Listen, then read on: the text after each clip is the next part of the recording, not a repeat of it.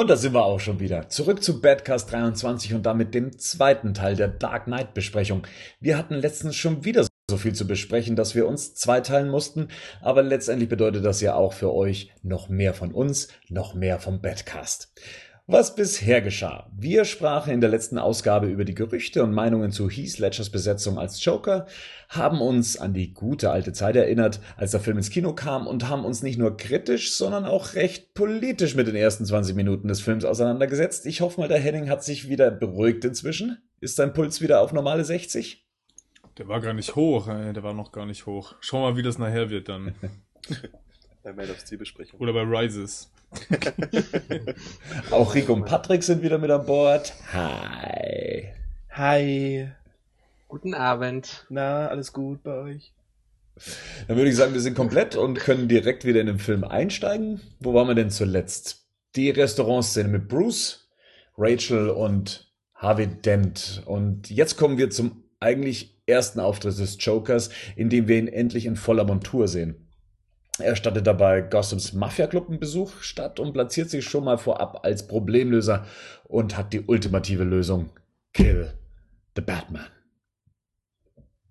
Überhaupt, generell, das Erscheinungsbild des Jokers in dieser Szene. Wir sehen ihn ja da das erste Mal und es gab damals viele Diskussionen darüber, ähm, ob denn jetzt seine Haut gebleicht wäre oder ob er geschminkt sein müsste, die sogenannte Perma-White-Discussion.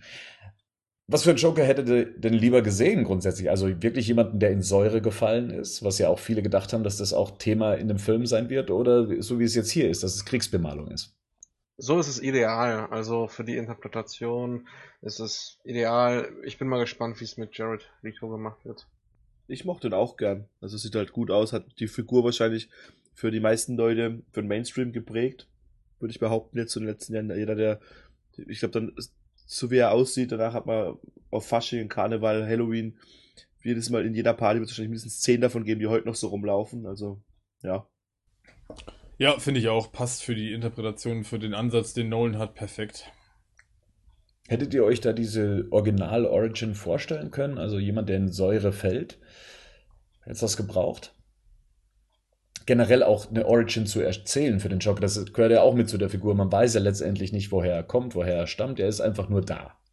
Ich finde, so wie es Nolan gelöst hat, eigentlich perfekt gemacht. also ich brauche in dem, in dem Film die Figur so wie der Joker angelegt ist als Charakter, finde ich, ist es sogar noch besser, dass gar keine Origins erzählt wird, dass man über ihn eigentlich so gut wie gar nichts weiß, weil es ihn einfach in dem Film so noch unberechenbarer macht, ähm, als er sowieso schon daherkommt. Und ähm, finde auch diesen, fände, fände diese, ähm, diesen, diese Origin, diese Original-Origin ähm, mit in Säure gefallen für den Ansatz unpassend. Patrick, wie siehst du das? Also ich finde äh, die Ambivalenz sehr schön, dass man einerseits in der ersten Origin-Erzählung von, von dem Joker denkt, die Geschichte zu kennen und dann später, wow, äh, er sagt gar nicht die Wahrheit. Das ist spannend. Erfahren wir noch die, die wahre Geschichte oder ähm, müssen wir uns selbst was zusammenreimen oder ist vielleicht gar nichts davon wahr? Und ähm, ich finde generell sehr schön, wie ambivalent der Joker ist. Er kommt als Anarchist rüber, ist aber in Wirklichkeit ein großer Planer.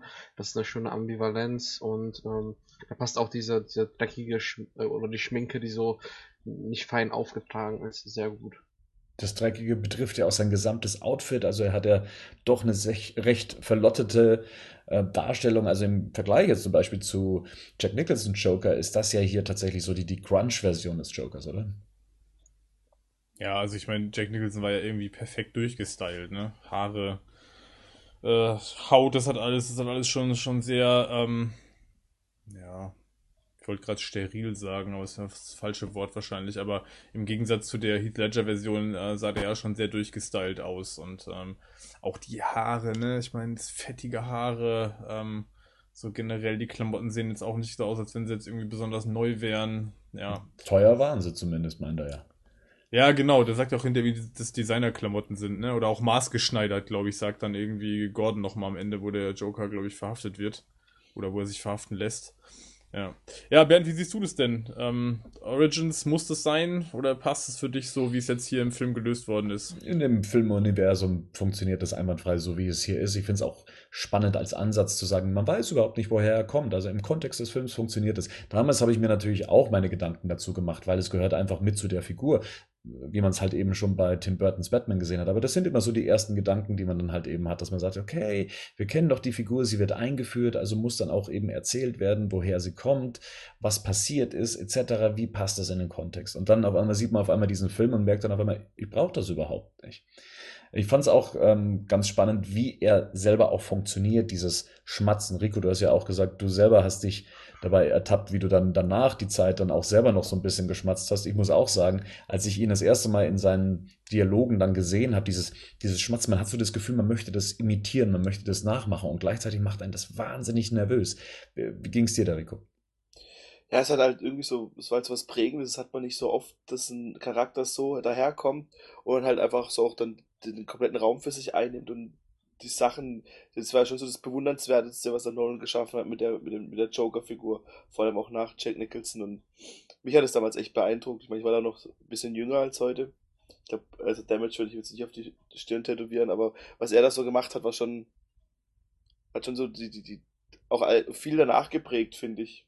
Die, die Darstellung. Ich habe mich auch ganz oft danach ertappt, dass ich, ähm, wenn irgendwelche anderen Gegner in Filmen eingeführt wurden, dass ich gedacht habe, das ist doch irgendwie arg am Joker angelehnt. Also das habe ich zum Beispiel bei dem, bei, bei dem James Bond-Film gehabt, bei Skyfall, dass ich so ein bisschen fand, der, der, der Gegner dort hat mich auch sehr an den Joker erinnert.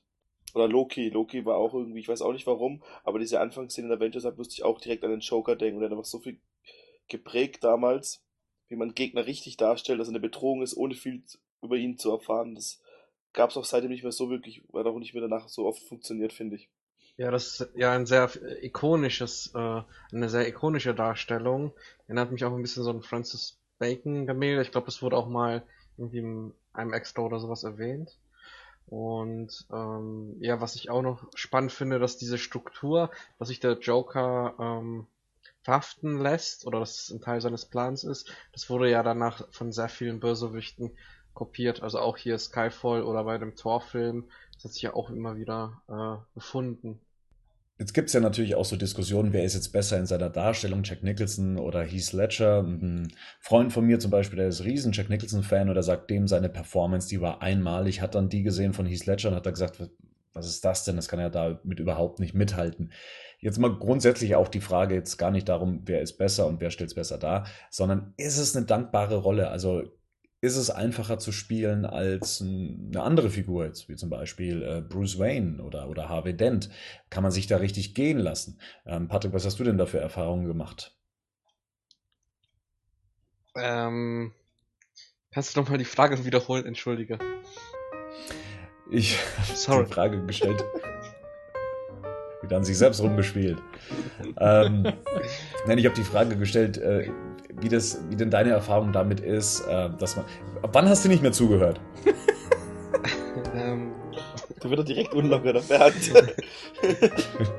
ähm, stell einfach mal nochmal die Frage. Sorry. Ich habe gesagt, ein Kumpel von mir.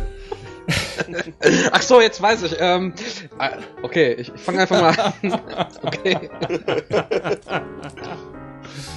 oh Gott, ey. Okay. Ähm, wir sollten nicht mehr nachts aufzeichnen. okay. Patrick hat den Whisky zu viel schon. Hört auf mit den Witzen, Leute. Ich will seine seriös antworten. Also wirklich. Der nickt schon so langsam weg da. Hör, hör mich noch? Wir hören dich die ganze Zeit. Es kommt halt nicht viel bei rum. Okay, also, meine Erfahrung.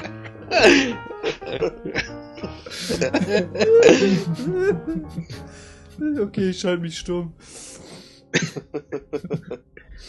Okay, also meine, also meine Erfahrung ist eher, dass ähm, das Bild vom Joker weg vom ersten Trailer an sehr positiv war und ähm, die Leute mit dem ersten Auftreten ähm, in Werbung eigentlich nicht mehr so Mist.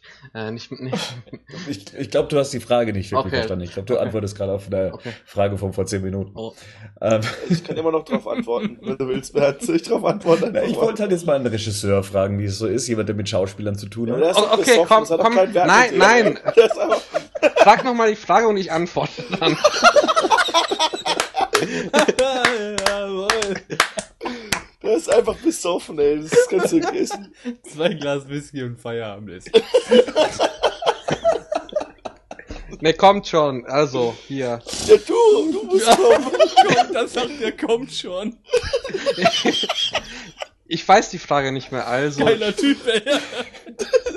Oh Gott. Bernd gleich auch nicht mehr.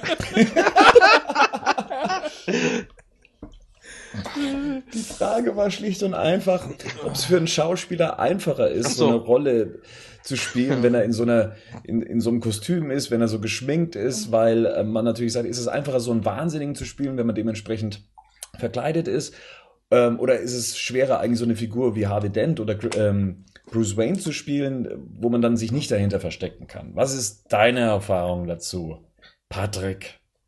Also meine Erfahrung ist, dass halt so Psychopathen und, und Leute, die ein bisschen äh, dreckiger und verstörter aussehen, eigentlich immer den etwas dankbareren Part haben, weil sie dann halt natürlich auch ähm, überhöht spielen können und dann auch mal äh, sagen kleine Fehler auch verziehen werden und dann häufig interpretiert werden, dass es zum Spiel gehört und bei so einer exzentrischen Figur wie dem Joker, äh, die so viele ähm, Eigenheiten hat, da denke ich, passt das schon gut, aber natürlich darf man da auch nicht äh, die Leistung von Heath Ledger kleinreden, die ist schon großartig und wie, wie er sich da reingearbeitet hat, ist schon groß, eine große, große Leistung. Also er hat ja, glaube ich, den Oscar dafür bekommen. Jetzt kann man natürlich darüber streiten, hat er ihn bekommen, ähm, weil er gestorben ist ähm, oder nicht. Ich denke, es ist eine großartige Leistung und die steht für sich.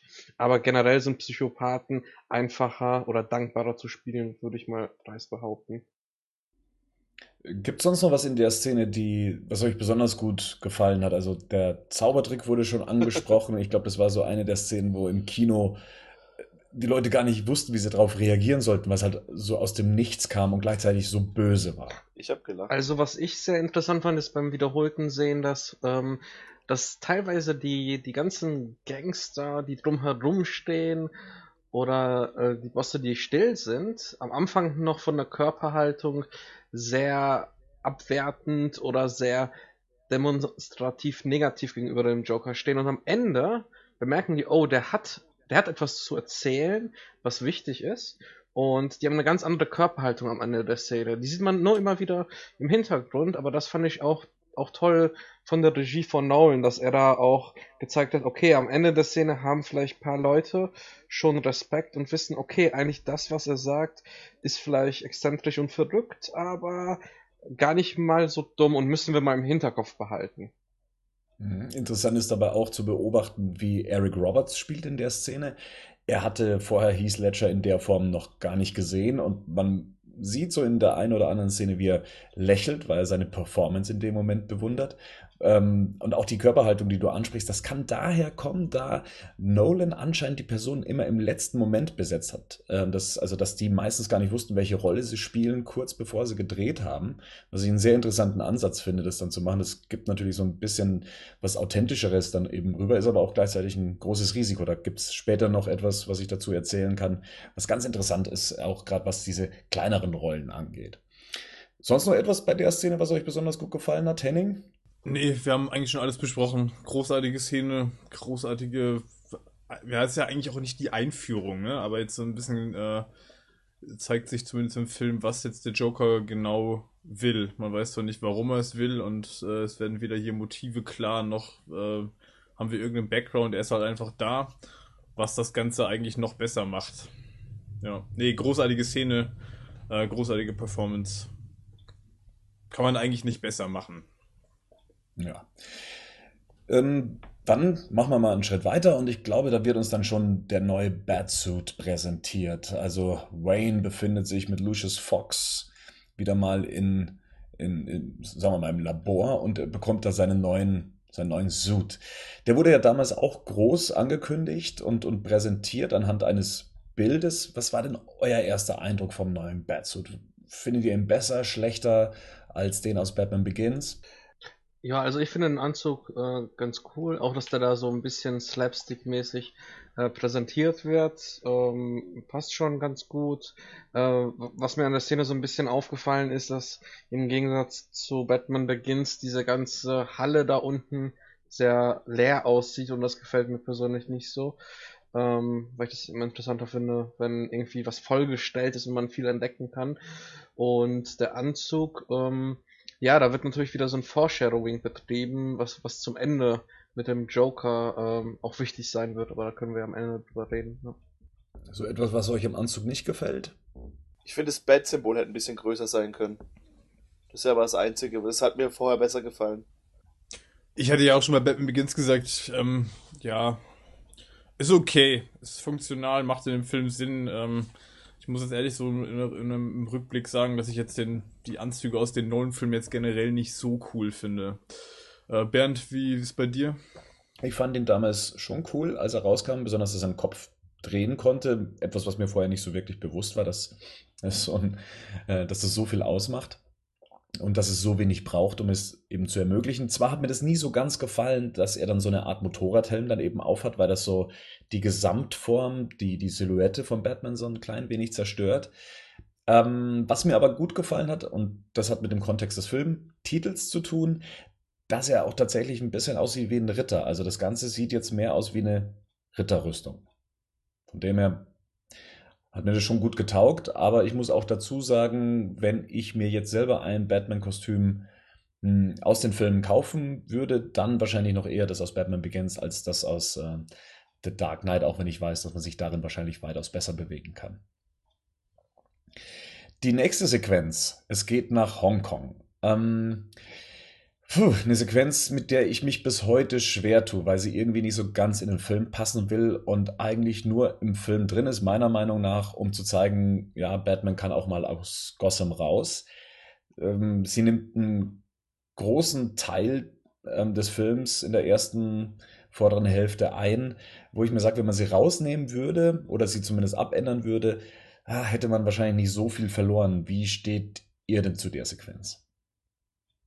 Also, ich muss da ein bisschen widersprechen. Ähm, ich hatte beim ersten Kinogang ähm, auch, auch diese, dieses Gefühl, okay, das haben sie jetzt für den asiatischen Markt irgendwie reingepackt. Das wird ja heute auch ziemlich exzessiv betrieben. Aber ähm, das Ding ist halt, ich finde es spannend als Allegorie ähm, zu, ähm, zur Globalisierung einfach. Und ich denke, das war auch so ein Punkt, den Nolan interessiert hat, neben, neben der Vermarktung in Asien. Also, dass man zeigt, wie mittlerweile die Fäden laufen und dadurch, dass die Rolle der Mafia und sich stark geändert hat zu dem, was wir so vielleicht aus den Klassikern wie The Pato oder sowas kennen, ähm, finde ich das eigentlich eine sehr spannende Sache. Aber nicht notwendig. Es ist cool, es gefällt mir. Auch diese ganze Kampfszene finde ich wegen, da sind wir wieder beim Licht, wegen dem Licht auch ganz, ganz gelungen. Aber es braucht es eigentlich nicht, wenn man jetzt aufs, wenn man auf das Drehbuch gucken würde und sagen würde, ich muss jetzt irgendwie äh, Kosten sparen, dann könnte man die als, glaube ich, als erstes streichen, weil die halt nicht äh, so vonnöten ist. Du hast ja gerade das schon angesprochen, dass das ja heutzutage sehr gern und sehr oft gemacht wird, dass man asiatische Darsteller mit reinbringt, um dann auch einen Fuß im asiatischen Kinomarkt dann eben reinzubekommen, damit die Filme dort dann eben auch gezeigt werden und ist ja auch einer der wichtigsten Märkte inzwischen. Der ist ja, glaube ich, so explodiert, ähm, dass es inzwischen der zweitwichtigste Markt neben den USA ist ähm, Dark Knight war, glaube ich, einer der Pioniere, was das anging, so dass man es noch nicht wirklich gemerkt hat. Ist das, ist das eine gute Sache oder ist es wie in The Dark Knight so ein, zumindest wenn man diesen Hintergrund hat, wirkt das dann so ein bisschen aufgesetzt? Ist es, ist es nicht so, dass ein gewisser Prozentsatz gedreht worden muss in, in, in Asien oder in, in Japan dann, damit er auch in China, dass er dann auch dort gezeigt werden darf? Dass die, nee. Das ist nicht bin mir relativ sicher, dass das Also ähm, für, die, für Finanzierung, mit, für staatliche Finanzierung, aber es ist so, ähm, dass mittlerweile da die Studios eigene Deals haben, wann wie viel gezeigt wird. Beispielsweise wird jetzt bei Batman äh, vs. Superman wird äh, der Film gleichzeitig zum amerikanischen Start in die Kinos, also in die chinesischen Kinos kommen. Und ähm, ja, also es gibt so, es gibt so große Filme wie beispielsweise Transformers, die dann plötzlich einen Teil in China oder wo das da spielte. Ich habe den Film nicht gesehen, aber in Reviews öfter gelesen, dass es sehr auffällig war, dass dann irgendwie der halbe Film in äh, China gespielt hat. Und ähm, ja, äh, wenn, wenn jetzt irgendwelche talentierten asiatischen Schauspieler genommen werden, finde ich das klasse, wenn sie gut sind. Aber wenn es sich natürlich künstlich irgendwie anfühlt, dann hm, ist es sehr schade. Weil das wie so Pro Product Placement ist, wo wir nochmal zeigen, okay, das ist, das Produkt ist ganz cool, dann irgendwie zu zeigen, oh, ja, hier haben wir eine asiatische, einen asiatischen Einfluss, das muss nicht unbedingt sein. Ich möchte noch einen Schritt zurück machen und zwar eine Szene, die wir übersprungen haben. Das ist die Szene mit Gamble, der ja ein Kopfgeld auf den Joker ausgesetzt hat. Äh, wer ihm die Leiche bringt, äh, kriegt dementsprechend auch eine Entlohnung. Und ja, Heath Ledger beziehungsweise der Joker landet dann auch im Leichensack auf seinem Billardtisch. Eine Szene, die damals bei den ersten Testvorführungen beziehungsweise bei den Pressevorführungen die Leute so ein bisschen hat tief atmen lassen. Na klar, hieß Ledger im Januar gestorben ähm, und ihn jetzt hier im Leichensack zu sehen, hat viele gewundert, dass es das auch in den Final Cut dann eben geschafft hat. Ähm, was auch gleichzeitig zur Diskussion geführt hat, nachdem der Film dann eben lief, ob die folgende Szene dann eben geschnitten wurde, wie er Gamble tötet, weil das ja nicht so wirklich zu sehen ist und das wie so ein harter Schnitt aussieht, als wäre die Szene tatsächlich künstlich beschnitten. Also zumindest damals haben die Fans gesagt, äh, haben wir jetzt hier die geschnittene Fassung gesehen, was ist denn da los? Weil das so ein bisschen unglücklich aussieht, wie dann eben äh, Gamble, nachdem ihm der Joker die Geschichte erzählt hat und mit diesem Why so serious, dann einfach so aus seinen Händen entgleitet. Fand ich die Szene auch immer so ein bisschen merkwürdig. Ich fand sie eher erschreckend, nicht merkwürdig. Ich hatte immer das Gefühl, dass das Sounddesign und der Schnitt ähm, das, das sozusagen ersetzen soll, was wir nicht sehen und dann auch eine härtere Wirkung beim Zuschauer erzielen soll. Also ich hatte immer das Gefühl, okay, das ist eine heftige Szene, aber ähm, dass die auch mit Bedacht so geschnitten und wie gesagt vom Sounddesign her so ähm, inszeniert wurde. Für mich funktioniert die Gewalt auch gerade da eher dadurch, dass man was man sich vorstellt und auch allgemein mag ich diesen Film mehr, wie man alles explizit sieht. Gefällt mir es so besser. Und ich habe das eigentlich nicht das Gefühl gehabt, dass es geschnitten wurde. Naja, wenn du dir das anguckst, was hat er denn mit Gamble gemacht in dem Moment, dass er gleich tot umfällt? Er hat ihm die ganze Zeit das Messer an den Mund geführt. Man hat jetzt damit gerechnet, dass er ihm die Lippen genauso aufschneidet, wie es der Joker selber hat, also dieses Chelsea-Lächeln. Also ich bin davon ausgegangen, dass ihm entweder das, irgendwo das Messer in den Hals steckt halt. Ich finde es ehrlich gesagt ein bisschen unglücklich geschnitten. Es kommt zu abrupt, also es, es ist nicht flüssig. Das ist aber ein Problem, was der gesamte Film hat. Er hat, einen, er hat einen sehr schnellen Cut bei vielen Szenen, die sehr holprig wirken, zumindest wenn man den Film das erste Mal sieht. Wenn man sich daran gewöhnt hat und weiß, wie die Schnitttechnik des Films funktioniert, weil er sehr schnell vorwärts kommen möchte, dann ähm, fällt einem das schon gar nicht mehr so auf. Aber beim ersten Mal gucken, und das kann ich mich noch recht gut erinnern, funktionieren viele Szenen nicht, weil sie einfach zu früh aufhören oder zu spät einsetzen. Und ähm, da weiß ich nicht, ob ich mit dem Schnitt bei The Dark Knight so generell glücklich bin. Ja, also ich, ich, sehe das ähnlich wie du. Also es, es, es, macht halt irgendwie wenig Sinn in der Szene, weil ähm, man sieht dann halt, wie Gamble hinfällt, nachdem der Joker das ganze, die ganze Zeit das Messer äh, im Mund hat und man jetzt auch in keiner Szene irgendwie sieht, dass er jetzt irgendwie das Messer an die Kehle ansetzt oder so. Also das ist mir auf jeden Fall bei der Sichtung jetzt für den Cast auch nochmal aufgefallen, dass das in der Szene komisch wirkt. Ähm, an sich ist die Szene großartig, finde mhm. ich, weil sie natürlich auch nochmal den, die Brutalität äh, von Joker nochmal äh, deutlich zeigt. Also, dass er nicht zimperlich ist in der Wahl seiner Mittel. Und natürlich hier nochmal so diese erste ähm, ähm, vermeintliche Origins, die er erzählt. Das ist ja in der Szene auch, wo er Gamble ähm, erzählt, ähm, wo die Narben herkommen. Und das ist ja das, was Patrick vorhin meinte, wo man dann denkt, ah, jetzt weiß man, okay, wo das herkommt bis er dann das zweite Mal eine völlig andere Geschichte erzählt. Und ähm, ja, also die Szene an sich ist großartig. Ähm, das am Ende, das, da stimme ich dir aber zu, das ist schon störend, finde ich. Also, dass man da irgendwie denkt, so, okay, was hat er mit dem jetzt gemacht? Nur den Mund hat er jetzt mit Sicherheit nicht aufgeschnitten, dann wird er nicht wie so ein toter Sack einfach auf den Boden fallen. Ähm, ja, ist, ist auf jeden Fall seltsam. Ja. Ist jetzt auch nicht kein großer, kein großer, kein großes Problem, glaube ich, aber ähm, es ist auf jeden Fall, äh, wirkt, wirkt auf jeden Fall seltsam bei der Sichtung. Vor allem, wenn man das jetzt mehr, wenn man den jetzt mehrfach gesehen hat und natürlich dann auch vielleicht in der Szene auch darauf achtet dann beim Schauen. Ja, was ich hier in der Szene dann auch wieder ganz toll finde, also was dann am Ende ist, und zwar dieses Casting, in dem er dann einfach diesen, ähm, wie, wie, nennt man diesen, diesen, Billardkö. Den Billardkö, vielen Dank, dann nimmt und zerbricht und dann eben sagt, so, macht es jetzt unter euch aus, ja, äh, dass er den Zuschauer auch immer wieder in diese Situation setzt. Was würde ich jetzt machen in dieser Situation? Ja, ich habe jetzt irgendwie so ein Teil von diesem Ködern eben in der Hand. Würde ich jetzt äh, tatsächlich ums Überleben mit dem anderen kämpfen? Was, was würde ich in dem Moment machen? Und das ist etwas, was sich äh, in dem Film dann noch öfters zeigt, dass man sich als Zuschauer fragt, wie würde ich jetzt reagieren in dem Moment? Und damit spielt der Joker. Das finde ich, finde ich ein gutes Mittel, um Zuschauer auch mit einzubeziehen in den Film. Ja, was ja hier auch wieder so ein bisschen auch da nochmal deutlich wird, auch an dieser Billardkür-Geschichte, ist natürlich, ähm, der Junge folgt halt einfach überhaupt keiner Logik, ne? Und, und keinen nachvollziehbaren Regeln. Also das ist so, das ist halt völlig anarchisch, was der macht. Also das hier auch so. Macht, macht es unter euch aus. Wirft den beiden da den, die beiden äh, den zerbrochenen Billardkühlen und sagt, okay, schaut mal, was er damit jetzt macht. Und das ist ja auch schon so eine, diese ganze Szene ist so, und ich finde auch, dass Heath Ledger das unglaublich gut aufbaut, diese Bedrohlichkeit.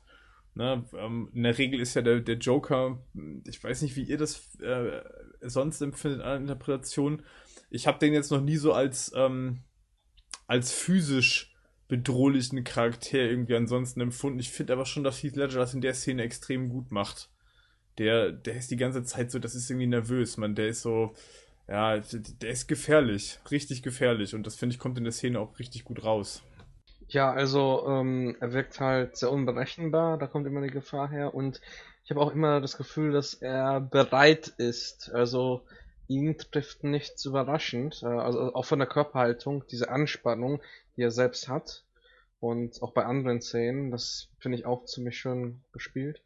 Und ähm, ich würde aber bei einem Punkt nicht zustimmen. Ich finde nicht, dass der Joker anarchisch ist. Also er lässt zwar, äh, ganz im Gegenteil, ich würde sogar sagen, der Joker ist sehr kalkuliert und sehr, sehr genau in seiner Planung. Ähm, er vermarktet, also er versucht nur den Eindruck zu schinden, dass er halt anarchisch ist. Und ähm, das zeigt auch wieder äh, dieser Kürkampf für die Bewerbung zeigt auch wieder, okay, der Gewinner wird auf jeden Fall äh, in den Straßen rum erzählen, wie er seinen Job bekommen hat, wenn er ähnlich äh, äh, korrupte oder kriminelle äh, Bekanntschaften hat. Und da wird sozusagen ähm, fast wie ein lebendes soziales Netzwerk, wird halt äh, über den Joker geredet. Also ich habe ich hab so ein bisschen das Problem da, ähm, der Joker wird ja immer so als anarchisch dargestellt von, von vielen Analysen, aber ich habe da so meine Probleme, weil dafür plant er zu viel. Ich glaube, du hast, du hast vielleicht ein anderes Verständnis von anarchisch. Ja, ich glaube nicht, dass anarchisch bedeutet planlos. Das ist ein großer Unterschied. Ich glaube, das hast du gerade so ein bisschen gleichgesetzt. Ähm, ich würde auch nicht sagen, der Joker ist planlos. Anarchisch bedeutet für mich aber, und ich glaube, das ist auch in den vielen Analysen der Punkt, er spielt halt nicht nach den Regeln. Der folgt keiner nachvollziehbaren Logik, äh, wie das andere tun, weil man seine Motive auch überhaupt nicht nachvollziehen kann. Und das ist so mit, mit diesem Anarchischen, glaube ich, gemeint. Und das durchzieht sich eigentlich den gesamten Film durch. Also für mich ist der Joker, der ist eigentlich die, die fleischgewordene Anarchie in dem Film. Was nicht bedeutet, dass er ohne Plan vorgeht. Das, da würde ich dir zustimmen. Also einen Plan hat er mit Sicherheit, aber trotzdem ist er halt von für alle anderen halt völlig unberechenbar, weil er sich halt nicht an die Regeln hält, nach denen normalerweise gespielt wird. Ich wollte es nochmal mit dem Plan aufgreifen. Er selber stellt sich als jemand dar, der keinen Plan hat. Aber vieles, was er macht, würde ohne einen Plan überhaupt nicht funktionieren. Das fängt ja schon mit dem ähm, Bankraub in der ersten Sequenz an und geht weiter zum Beispiel mit dem Magic Trick. Ich meine, wenn da keiner aufgestanden wäre von den Herrschaften, ja, dann weiß ich gar nicht, wie sein, Tri sein Trick dann ausgesehen hätte in dem Moment, weil dann hätte er keinen Kopf gehabt, den er da draufschlagen kann. Und so zieht sich das eigentlich durch. Also vieles in dem Film, was der Joker macht, ist abhängig von seinem Plan und er muss sich darauf verlassen, dass der auch funktioniert, weil sonst hätten wir hier, glaube ich, so ein paar Szenen, die so, ja, gar nicht klappen. Aber es ist ja das, das macht er auch später mit Harvey Dent, wo er im Krankenhaus ihn besucht er spielt den Leuten im Prinzip nur vor, dass er keinen Plan hat. Am Endeffekt ist er der Einzige, der einen Plan hat. Also ich glaube, ich wollte gerade sagen, das mit Harvey Dent ist, glaube ich, so ein bisschen, ähm, da versucht er auch Harvey Dent einfach irgendwas zu erzählen. Ne? Und das Also ich klappt glaub, ja auch vor allem. Eben, genau. Also ich, ich glaube, natürlich wird über den ganzen Film deutlich, dass er einen, einen richtigen Plan hat. Also den hat er ja auf jeden Fall. Alles, Musst was ja er haben, tut, ist. für, das, was er, für das, was er macht. Ich meine, Überlegt euch mal, hinten, die kommt ja noch die Szene, aber wo er es ist, wo er diesen, diesen Typen da mit dem eingenähten Handy, ne, wo die Bombe explodieren lässt und der hat das Handy und die Nummer in der Tasche. Also das sind ja so Sachen, oder die Nummer hat er zumindest im Kopf. Äh, klaut ja, glaube ich, das, das Handy dann, als er sich da kurz befreit im Polizeirevier. er, er will halt seinen Anruf machen, den halt Ja, genau, das Und wäre, aber das ist ja der Plan so. Das hat ja alles, das ist ja alles von hinten bis vorne, äh, von vorne bis hinten durchgeplant. Auch, dass er sich festnehmen lässt und so weiter. Ja, genau. Also von dem her, Oder das mit der Fähre am Ende, das sind ja auch alles, das ist ja auch alles, beruht ja auch alles auf Plan. Ja, und immer ein paar Schritte voraus auch auf jeden Fall. Also Ja. wenn, der, wenn das nicht funktioniert oder was, es funktioniert ja alles, was er macht letztendlich. Aber selbst dann weiß er schon, was der zweite und dritte Schritt danach dann eben ist. Aber gleichzeitig halt, wie gesagt, für mich halt trotzdem ganz klar anarchisch. Also, ne, er schafft halt Chaos dadurch, dass er sich nicht an die Regeln hält, aber äh, er schafft das Chaos halt mit einem Plan. Also er selber ist schon, ist schon jemand, der planen muss. Ähm, Harvey Dent ist ja dann recht mutig und ähm, stellt ja eigentlich dann die gesamte Mafia dann auch vor Gericht. Etwas, was ihn dann ja später dann zum Bürgermeister der Stadt dann eben auch bringt.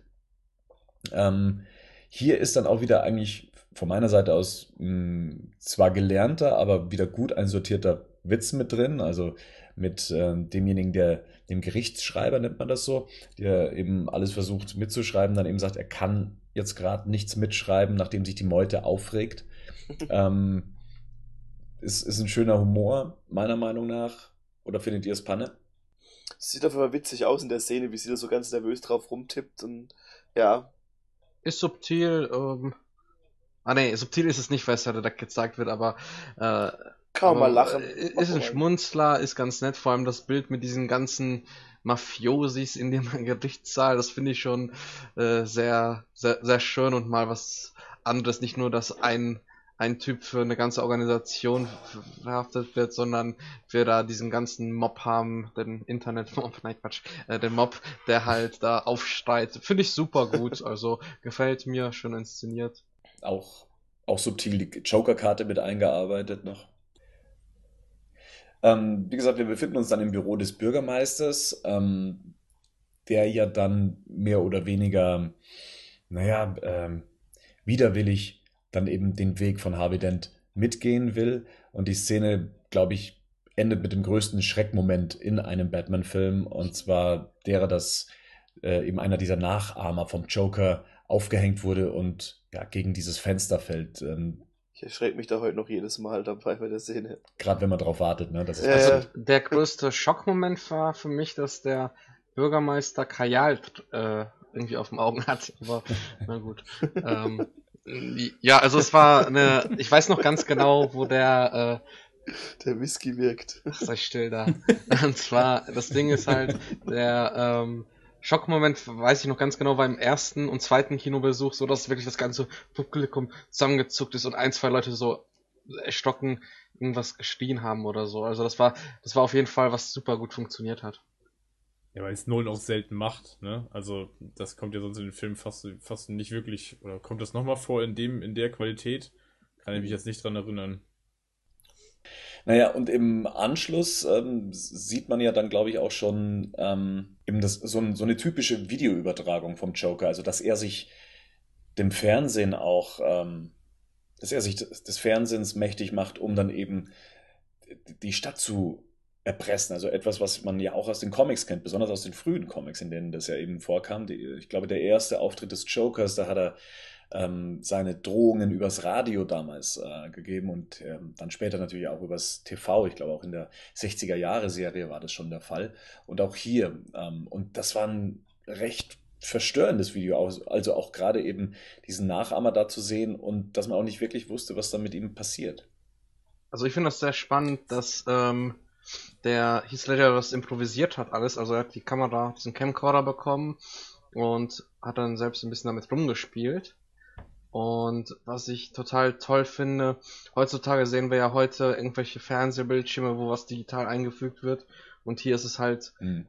äh, läuft es wirklich auf dem Fernseher und das finde ich halt sehr schön. Und die ist so wild und auch so im Gegensatz zum Film so unruhig gefilmt. Das ist ganz, ganz große Klasse. Und äh, da finde ich es auch schön, dass nochmal die Nachahmer so ihren Platz gefunden haben, weil äh, im ersten, in der ersten Szene fand ich das, also wäre es nur in der ersten Szene diese zwei, drei Nachahmer, äh, die wir in dieser Scarecrow-Szene sehen, da wäre es total seltsam und deplatziert. Jetzt hat, hat man es zumindest irgendwie noch mit eingebaut.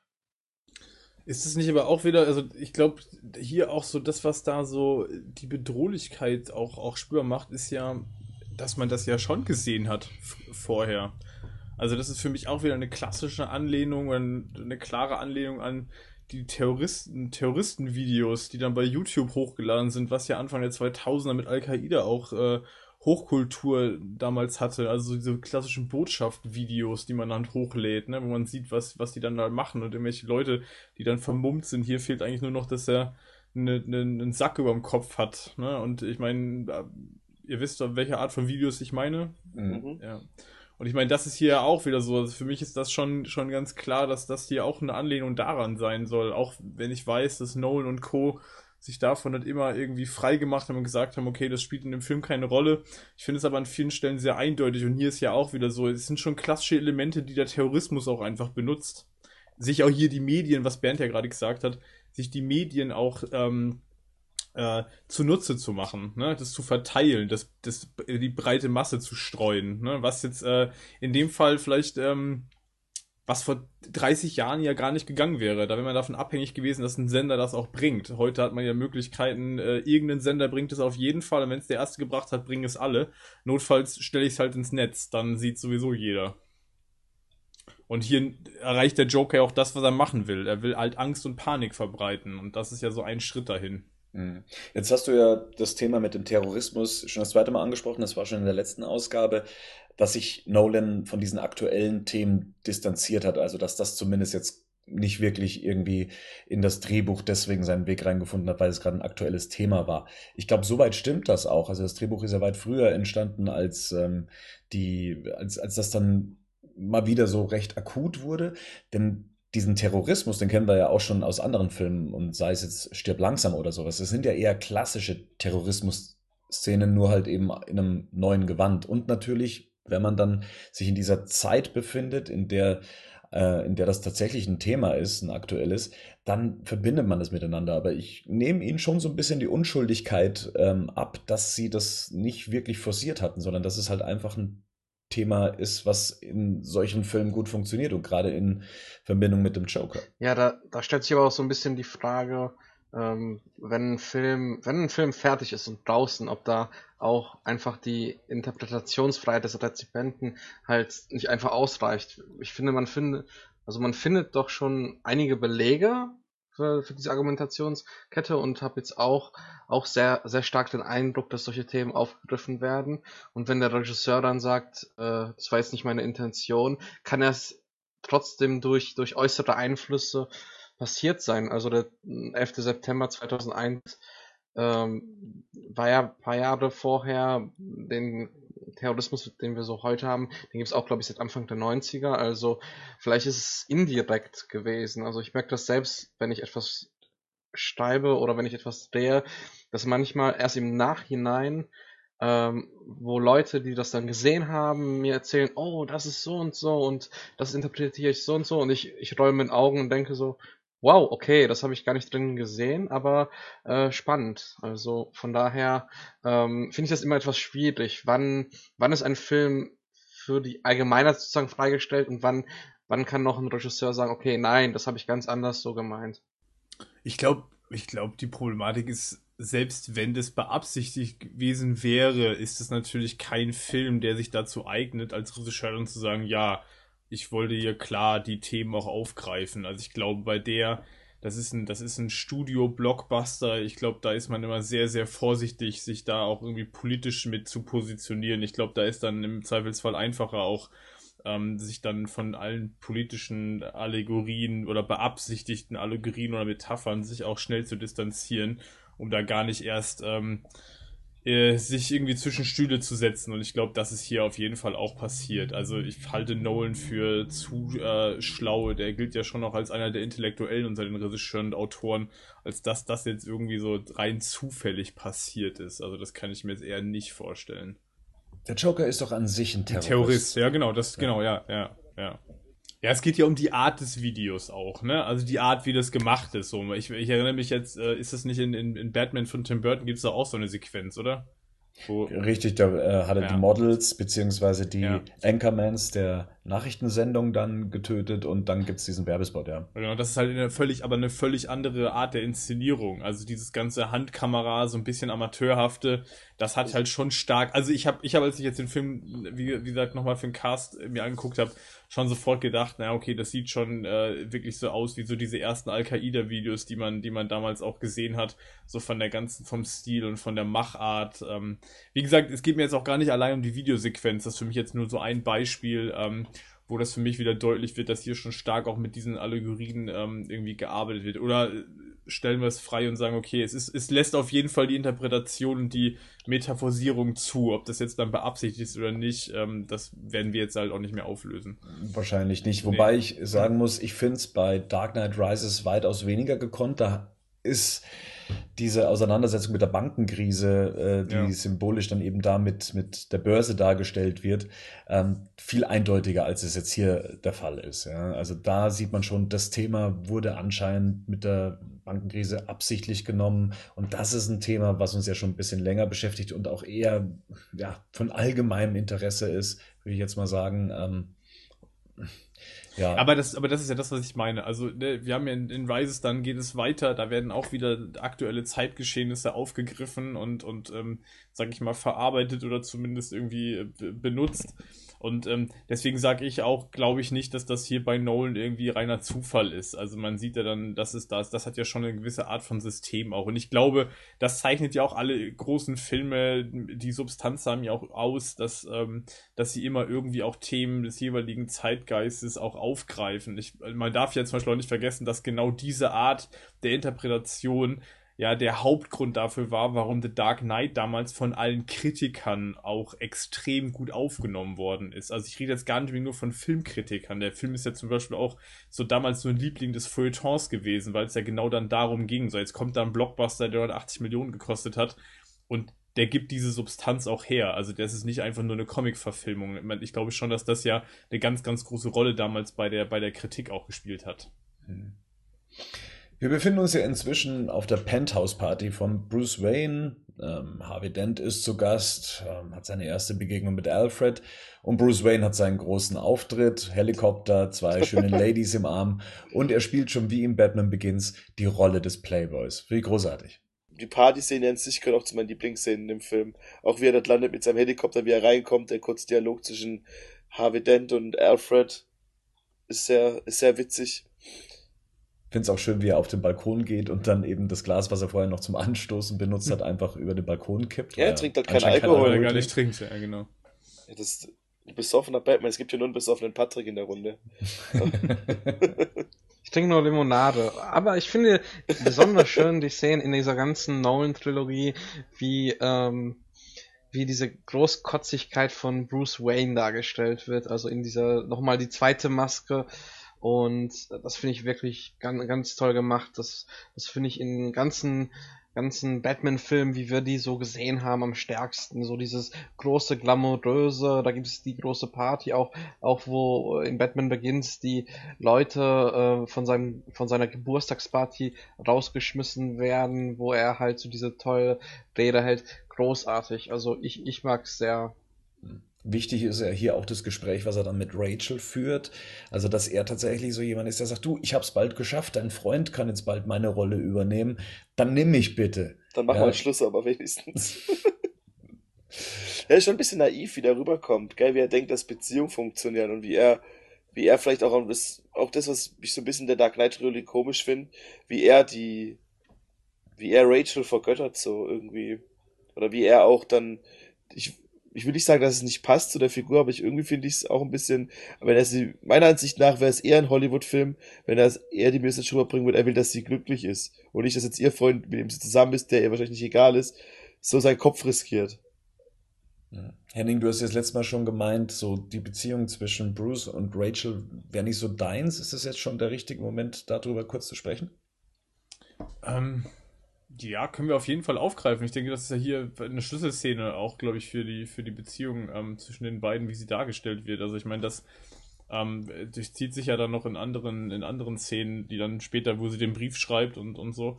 Ähm, ja, ich glaube, Rico hat das schon recht, er trifft schon einen wichtigen Punkt. Also ich, diese ganze Haltung, die da von Seiten ähm, Bruce Waynes rüberkommt, die ist für mich nicht so richtig nachvollziehbar. Also, ähm, die ist jetzt mit Harvey Dent offensichtlich ja zusammen, wobei ich auch nicht weiß, ähm, habt ihr es gerade besser im Kopf, wird das eigentlich explizit vorher schon mal genannt, dass die jetzt wirklich ein Paar sind? Es sagt Ash Doch, ja, beim Essen auch. Ich erinnere mich ja, gerade. Genau. Der sagt ja, stimmt, ich erinnere, Rachel sagt ja, als sie, als sie beim Essen sind, sagt sie ja ziemlich eindeutig, ähm, nee, da sagt doch Harvey Dent ziemlich eindeutig, ähm, das hätte wohl jemand gemerkt, wenn ich Nacht für Nacht irgendwie äh, aus dem Haus gehen würde, ne? Und das Händchen halten. Genau, halt dann, dann greifen die sich so in die, die Hände, genau. Also, da wird ja schon, also, sie signalisieren am Tisch ja relativ deutlich so, okay, ne, wir sind hier zusammen und was glaubt jetzt äh, Bruce Wayne? Dass er jetzt sagt, okay, also ich bin jetzt bald fertig, dann kann ich die Maske in den Schrank hängen und äh, dann kannst du ja mit Harvey Dent dann Schluss machen und so, dann können wir ja. So ein geiler Typ wie ich bin. Ja, genau, dann, Schluss, dann, können, dann, dann, dann, können wir ja was anfangen. Staatsanwaltschaft ist doch nichts für die Zukunft. Ich bin Milliardär. Also das ist schon ein bisschen seltsam. Also, oder Bernd, wie findest du das so, die Dynamik? Auch jetzt, also das, was, was jetzt auch vom Brewster ausgeht, so diese Erwartungshaltung, die da auch irgendwie so ein bisschen hm. durchkommt. Ähm, ja, also wie Rico schon sagt, ich finde es ein bisschen naiv. Ich kann es aber auch gleichzeitig so gut nachvollziehen, ja, dass man jemanden, für den man schwärmt, dass man sagt, okay, äh, ich habe das und das getan für dich, ich habe das und das aufgegeben für dich. Jetzt bitte automatisch sei auch bitte meine Freundin, ja. Ähm, ich kann es überhaupt nicht nachvollziehen. Doch, ich, ich glaube, wenn man mal in, in so einer Lebenslage war, dass man so einen ewigen Schwarm hat, für den man alles tun würde, der aber der Schwarm wiederum schon damit längst abgeschlossen hat und für den das Leben weiterging, ja. Für Bruce Wayne ging ja das Leben irgendwie nicht wirklich weiter. Er kennt ja Rachel nur so aus seiner Kindheit. Er ist dann für ein paar Jahre verschwunden. Sie macht ihm so ein bisschen Hoffnung, dass sie auch Gefühle für ihn hat, äh, sagt dann aber letztendlich, du, das ist nichts für mich ähm, weil du noch diese Maske trägst eigentlich, aber vielleicht kommt der Typ irgendwann wieder zurück. Sie hat ihm ja so ein bisschen Hoffnung gemacht, dass es ja funktionieren könnte und da, da, darauf ist er ja jetzt hinaus. Das ist ja auch wahrscheinlich der Grund, warum er dann später auch diese Maske wieder abgeben möchte, weil er die Chance auf ein vernünftiges Leben hat. Wie sie ja auch schon sagt, mach mich nicht zu deiner Chance auf ein ähm, normales Leben. Das bin ich nicht. Aber findest du nicht, dass es für Batman vielleicht, also für eine Batman-Verfilmung vielleicht irgendwie ein Thema zu viel ist? Irgendwie ich weiß nicht, also gerade bei Batman, er ist gerade ein Jahr Batman, er will jetzt kein Batman mehr sein, er will jetzt mit seiner großen Liebe zusammen sein. Ich weiß nicht. Ich, ich, ich, vor allem ist es seine einzige, ist es seine einzige Motivation, dass er nicht mehr Batman sein will. Es ist seine Motivation auf ein normales Leben, das glaube ich schon. Aber das, ja, aber das macht, aber das ist so ein, schon so ein Punkt, äh, den, da würde ich Rico zu 100% zustimmen. Also das ist so, wenn man das jetzt guckt und man jetzt nicht wüsste, dass das ein Jahr auseinander liegt, dann ist das schon so eine, dann, dann denkt man sich so, okay, der war jetzt so lange Batman und hat so lange ähm, irgendwie, äh, musste alles entbehren äh, aber eigentlich äh, hat die Mission ja gerade erst begonnen. Also, und das hätte er sich ja eigentlich auch viel früher überlegen können, ne? Dass er. Ich glaube, es geht auch um den Tod der Eltern und, und nicht um die Liebe zu finden, irgendwie. Keine Ahnung, ich weiß nicht. Das hat er alles dann recht, doch recht schnell überwunden, weil er dann Russia Ghul fertig gemacht hat. Es ging ihm ja irgendwie anscheinend in dem Film ja nur darum, so das organisierte Verbrechen irgendwie aus Gotham zu vertreiben, ne? Ich meine, das ist ja auch so die Thematik, die in Batman Begins halt kommt. Also, letzten Endes muss man dann aber sagen, wenn man jetzt der Logik folgt, äh, die wir jetzt gerade äh, skizziert haben, so, er ist jetzt eigentlich, er hat jetzt in Harvey Dent so den, den, ähm, den, den weißen Ritter gefunden, der das alles auch irgendwie auf legalem Wege irgendwie ähm, hinbekommen kann, ähm, dann ist das halt schon eine Mission, die von denen in den Comics oder von der in den Comics schon auch abweicht, oder? Das auf jeden Fall, das schon. Aber innerhalb des Ganzen, wir, äh, wir haben das letzte Mal bei Batman Begins drüber gesprochen, wie toll wir eigentlich die Szene fanden, als er Rachel nach dieser Pool-Szene gegenüberstand, ja. Und dass er ja ihr auch demonstrieren wollte, du, ich bin eigentlich anders. Ich, also er hat sich ihr ja angeboten letztendlich, ja. Er, er will ja was von dieser Frau. Und mal ganz ehrlich, wenn ich irgendwie, sagen wir mal, meine Eltern verloren habe und irgendwie alles, was irgendwie mit, er ist ja auch nur ein Mensch letztendlich. In den Comics ist es anders. Da ist, wird er ja eher so als asexuell dargestellt, als, als jemand, der Frauen eher so als Tarnung nimmt. Ähm, so richtige Beziehungen funktionieren sie. nicht. Ähm, also ich, ich, ich kann es schon nachvollziehen, dass jemand, der das nicht kennt und da auch ein Bedürfnis danach hat, halt eben nach, nach Liebe, besonders wenn man seine Eltern verloren hat letztendlich und dann für Jahre dann verschwunden ist und sich eigentlich nur auf diese eine Mission konzentriert hat. Aber ist dann seine Umsetzung nicht trotzdem fragwürdig? Also. Aber das passt ja in den Kontext. Ich meine, wie gesagt, das ist jemand, der das nie gelernt hat, jemand, der das nicht auf eine normale Art und Weise gelernt hat. Und dementsprechend geht er ja da so naiv und hölzern in diese Geschichte auch rein, um Rachel zu bekommen. Dass es da ein bisschen mehr braucht als nur das, ähm, ist für mich schon irgendwie nachvollziehbar. Ja, ich finde es halt schwierig, weil wir halt zum Beispiel auch nicht wissen, wie jetzt irgendwie seine Jugend genau ausgesehen hat. Ne? Ich meine, wie alt ist der Bruce Wayne in Batman Begins, der dann irgendwie zur Reise und zu seiner Ausbildung aufbricht? Der ist irgendwie Anfang 20, oder? Er müsste dann 22 gewesen sein, wenn er acht Jahre weg war, so dass er zum 30. Da wird er schon Beziehung gehabt haben, oder? Also, ich meine, also, ne, das wissen wir jetzt nicht, das ist jetzt Spekulation, mhm. aber ähm, ja, ist trotzdem, der Punkt ist auf jeden Fall interessant. Ähm, vielleicht können wir das auch nochmal irgendwie die ganze Motivation. Ähm, ich glaube, in Rises bietet sich Eben, genau, das wollte ich gerade sagen. Vielleicht greifen wir jetzt in Rises nochmal auf, weil ich glaube, dann auch diese ganze Geschichte mit, ich hocke jetzt acht Jahre in Wayne Manor und irgendwie schieß Pfeile durch die Gegend, ja, und zieh mich zurück. Vielleicht können wir da ja die ganze Motivationsgeschichte nochmal aufgreifen, weil ich glaube, wenn wir ja. dem Punkt folgen, den du jetzt gerade aufgemacht hast, dann ist das vielleicht bei Rises eigentlich ein weniger starker Kritikpunkt. Ja, ist mir gerade so aufgefallen, aber ja. können wir vielleicht da nochmal ja, aufgreifen. Auf jeden Fall. Ja. Also ein bisschen seltsam ist auf, ist auf jeden Fall so diese Dynamik, dass er ja weiß, dass Rachel jetzt mit Harvey Dent liiert ist und da irgendwie jetzt einfach davon ausgeht, die wartet jetzt die ganze Zeit nur, also, ne, Harvey Dent da hält sie jetzt sozusagen warm und er, sie ist jetzt die ganze Zeit nur dabei zu warten, bis er endlich damit aufhört, Batman zu sein und dann springt er gleich, springt sie gleich von, von, von Harvey Dent zu Bruce Wayne.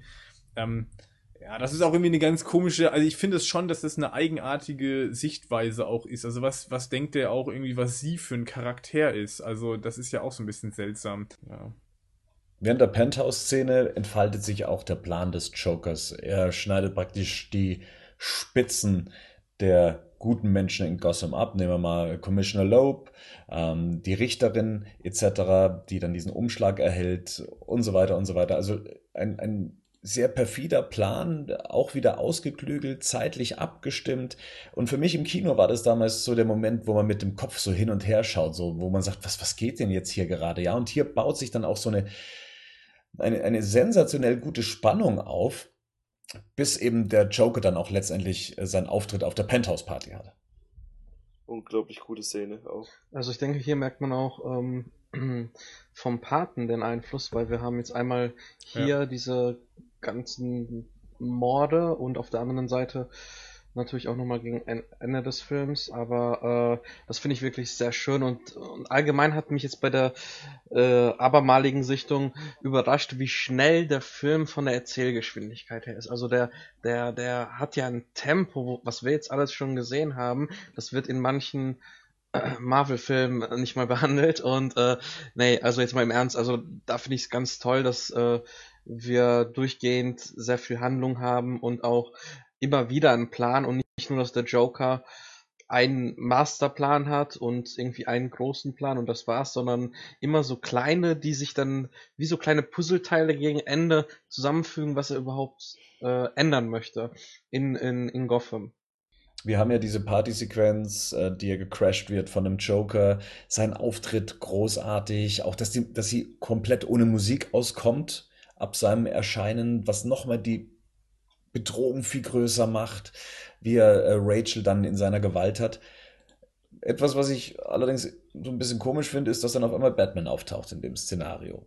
Mitten auf der Party.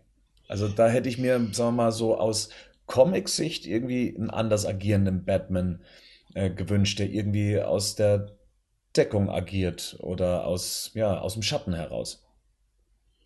Macht er ja, indem er Harvey Dent erwürgt. Aber es ist auf jeden Fall mal die erste Konfrontation im Film von Batman und dem Joker, oder? Ja, und die beginnt halt auch wieder mit einem One-Liner. Und wie ich schon das letzte Mal gemeint habe, One-Liner von Batman funktionieren halt nicht so gut, wenn es andere machen. Aber den, ja. den, mag ich irgendwie. Weiß ich nicht. Ich hätte ihm sofort einen aufs Maul gehauen in dem Moment, ja, anstatt zu sagen, ja, dann wirst du mich lieben.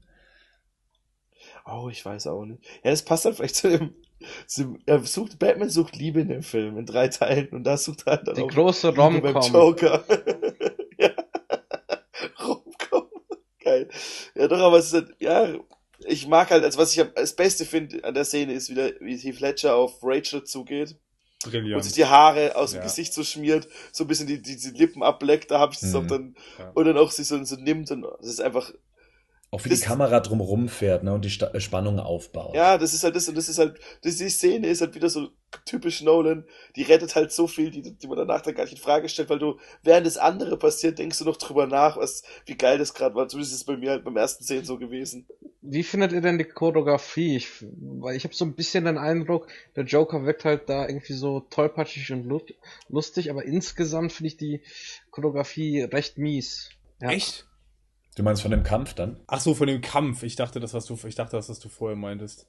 Ich dachte, du meinst die Szene davor, weil ich finde das sensationell, wie Heath Ledger auf sie zugeht und auch so um sie rumgeht, wie so ein Tier, ne? Also, Äh, das ist ja in der Szene auch so immer so. Tiger. Er schwankt ja immer so zwischen diesem Typen, dem du jetzt auch zutrauen willst, dass er das Sektglas in die Hand nimmt und so den, und so eine Partyansage macht und dann wieder, also das ist ja auch, wo er den alten Mann angreift, da in der Szene vorher, ich weiß gar nicht, wer, wer, wer das ist. Das schwankt die ganze Zeit zwischen diesem lustigen, äh, ne, und dann diesem Wahnsinnigen. Das ist so eine, das ist so extrem, wie der zwisch- dazwischen so hin und her springt, der, der Ledger. Das ist richtig geil. Hm.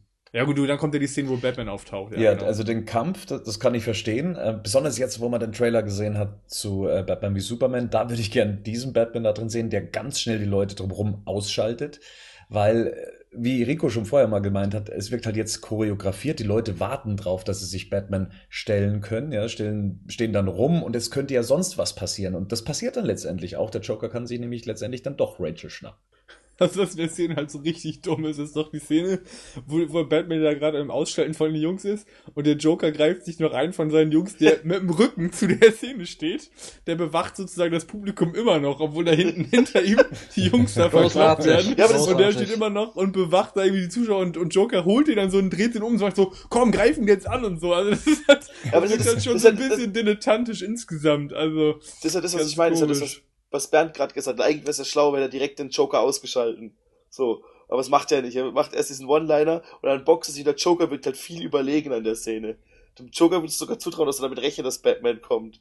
Und Batman irgendwie, keine Ahnung, der kloppt, der haut halt mit Ellbogen Leuten auf den Rücken. Und dann dieses Schuhmesser, das ist halt auch herrlich, ne? Also super, herrlich. Egal, hatten wir, hatten wir, ich, also ich finde in dem Film sind halt extrem viele so kleinere ähm, Hommages drin, ne? Wir hatten gerade schon den Paten angesprochen, bei dieser Szene mit den Umschlägen. Ähm, haben wir noch mal irgendwo so ein Schuhmesser gehabt? Das ist so das erste, was ich drin denke, ist der Der zweite Bond? James Bond Film. Ja, genau, ne? Ja, genau. Liebesgrüße Ja. aus Moskau, wo da diese russische Agentin da die ganze Zeit nach ihm tritt mit diesem Messer im Schuh. Aber das hier auch. Ähm, ich weiß nicht, haben wir das sonst noch mal irgendwo gehabt? Da erinnere ich mich gerade nicht dran. Fällt, wisst ihr, da fällt euch noch irgendwas ein? Bei mir auch Bond und Nolan ist ja großer Bond-Fan, der ja immer wieder gerne mal, Ja, glaube ich, ja. einen initiieren möchte. Und, ja. Ja, also das ist natürlich schon nett gemacht und dann, ja gut, dann schmeißt er halt Rachel durch die Scheibe. Wie findet ihr den Sturz auf das Fahrzeug? Das ist halt so das größte Comic-Element des Films, gell? Dass er nicht mal sein Cape irgendwie noch ausbreitet oder Ich glaube, er macht es am Schluss tatsächlich nochmal auf. Äh, Das geht durch den schnellen Schnitt dann unter. Aber selbst wenn er es im letzten Moment ausgebreitet hätte, ähm, Hätten sie beide nicht überleben können, Wahrscheinlich den Aufprall. nicht. Also guck mal, was das für eine Höhe, die da runterfallen. Der dämpft ja den Aufprall nicht mal wirklich, ne? Also der macht ja gar nichts, um das irgendwie äh, abzufangen. Ja doch, am Ende sieht man so ein bisschen, wie das Cape nach oben geht, ne? Und äh, aber ich, ich frage mich da, wozu hat er sein ganzes Werkzeug? Das ist ja das, was ich gerade sagen wollte, ist nämlich, weil wenn du die Anfangsszene vom Film, wo Batman sieht, hat er noch seine Grappling Gun dabei. Ja. Und ich glaube, die sah, einfach scheiße aus an dem Suit. Die sah auch an dem anderen schon blöd aus, wenn die so dran gehangen ist. Und ich glaube einfach, dass sie die einfach rausgenommen haben, den Grappling Hook, weil den benutzt er, glaube ich, danach nie wieder im Film. Und das wäre eigentlich die perfekte Lösung gewesen, um die Szene besser aussehen zu lassen. ja, Aber das und ist, hm? Ihn auch klassisch als Batman darzustellen, ne? mit seinen Utilities und sowas. Das hätte sich angeboten für eine Schwingszene oder eine Gleitszene Boah. von mir aus auch. Ja? Vor allem, wenn man mal bedenkt, dass er davor auf den LKW draufspringt und der LKW komplett kaputt ist. Hier fliegen so zwei Leute auf ein Auto, wo noch jemand drin sitzt, der müsste eigentlich tot sein, wenn, sie ihn richtig, wenn er richtig getroffen hätte. Also, Ja, Und die beiden vor allem. Ich meine, überleg mal, aus was für einer Höhe die da runtergehen. Welcher Stock ist das? Das ist mindestens der 30. Stock, oder? Wenn nicht noch höher sogar. Also das ist schon krass. So, ich meine, die rutscht ja erstmal eine ganze Ecke noch runter, kriegt noch Geschwindigkeit und dann fällt die da einfach Die hat runter. Anlauf genommen. Ja, genau. Und also das ist schon, ich, das finde ich schon, das fand ich in dem, das fand ich, äh, finde ich in dem Film immer wieder eine sehr komische Szene, dass sie da einfach so aufs Autodach knallen. Aber ich glaube, es liegt tatsächlich daran geschuldet, dass er diese Grappling, dass er einen Grappling-Hook nicht mehr danach dabei hat. Ja, aber er hätte ja irgendwie das Cape auch irgendwie benutzen können, ne? Also ich meine, wir haben ja in den vorher in dieser Hongkong-Szene benutzt er das Cape doch auch irgendwie zum Gleiten um das Gebäude drumrum. Ja gut, aber der hat halt, da kann er die Arme ausstrecken, das kann er da halt Ja. nicht machen. Der ist egal, der Fahrer. Vor allem geht die Frontscheibe nicht kaputt, was super unrealistisch ist. Aber egal, gut. Ja. Lassen wir dem Film sein ein Magic Moment. Eine Szene weiter befinden wir uns wieder im Batcave. Alfred unterhält sich mit Bruce und ähm, ja, was passiert hier Wichtiges, Henning? Ja, in der Szene ähm, wird eigentlich dem Zuschauer durch äh, Alfred der Joker erklärt. Also was der Joker, dass der Joker im Zweifel eigentlich gar keine Motive hat, dass er an, an eigentlich nichts interessiert ist, außer daran, Chaos zu stiften. Also Alfred erzählt ja diese Geschichte, die, ich weiß nicht, ist das in Birma, glaube ich, ne? Sagt er? Ist in Birma? Ich glaub Ja. nicht sicher. Ja, genau. Also glaube ich da um diesen, es geht ja um diesen Diamantenraub und dass dann Alfred irgendwann äh, am Straßenrand diesen Jungen dann sieht, der mit diesem Diamanten spielt, weil der Typ, der den Diamanten geklaut hat, die Diamanten einfach weggeworfen hat, weil diese materiellen Werte dem völlig egal sind und dann kommt genau der Satz, manche Leute wollen einfach nur die Welt brennen sehen, weil ich glaube, in dieser Szene wird ja so ein bisschen auch dargestellt, und das finde ich halt auch wieder so ein bisschen schwierig. Es muss dem Zuschauer irgendwie erklärt werden, Alfred erklärt es, aber Alfred muss es Bruce erklären, weil Bruce es anscheinend noch nicht kapiert hat. Also das ist ja auch so ein bisschen schwierig in der Szene, oder? Also ja, also wie seht ihr das? Also ich meine, in der Szene kommt es schon so rüber, als wenn Bruce es einfach eigentlich nicht versteht. So, Alfred muss dann wieder in seine väterliche Rolle, so in seine Mentorenrolle schlüpfen und ist ihm eigentlich klar machen, gegen wen er da jetzt eigentlich gerade kämpft. Aber das haben wir ja filmisch öfters, Mhm, dass jemand die Rolle einnehmen muss, dem Zuschauer zu erklären, um was es da geht. Klar, hätte auch Bruce wahrscheinlich so eine Geschichte erzählen können, um dann damit Alfred aufzuklären, aber mh, finde das schon stimmig. Ähm, Patrick, hast du da noch so ein Beispiel, wo das ähm, auch passiert? Also, dass dann jemand diese Rolle einnimmt, dem Zuschauer zu erklären, was hier eigentlich vor sich geht? Also eine ganz klassische Funktion ist bei Heist-Filmen eigentlich immer der Dialog, wo der Plan erklärt wird. Das ist ja nicht für die, ähm, das könnte man weglassen, wenn man sagt, hey, äh, die Protagonisten bekommen das jetzt erklärt, sondern nein, der Zuschauer muss das erklärt bekommen, damit die Szene, äh, wo der Finale heißt, also der Bankraub oder der Casino-Raub äh, stattfindet, wenn der irgendwie schief geht, dass der Zuschauer weiß, okay, das läuft jetzt nicht nach Plan, da liegt jetzt die Spannung drin. Und ähm, ich muss aber zu der Szene sagen, dass halt ich das eigentlich ganz nett finde, dass, dass Alfred halt diese, diesen Abstand hat und ihm das nochmal erklärt.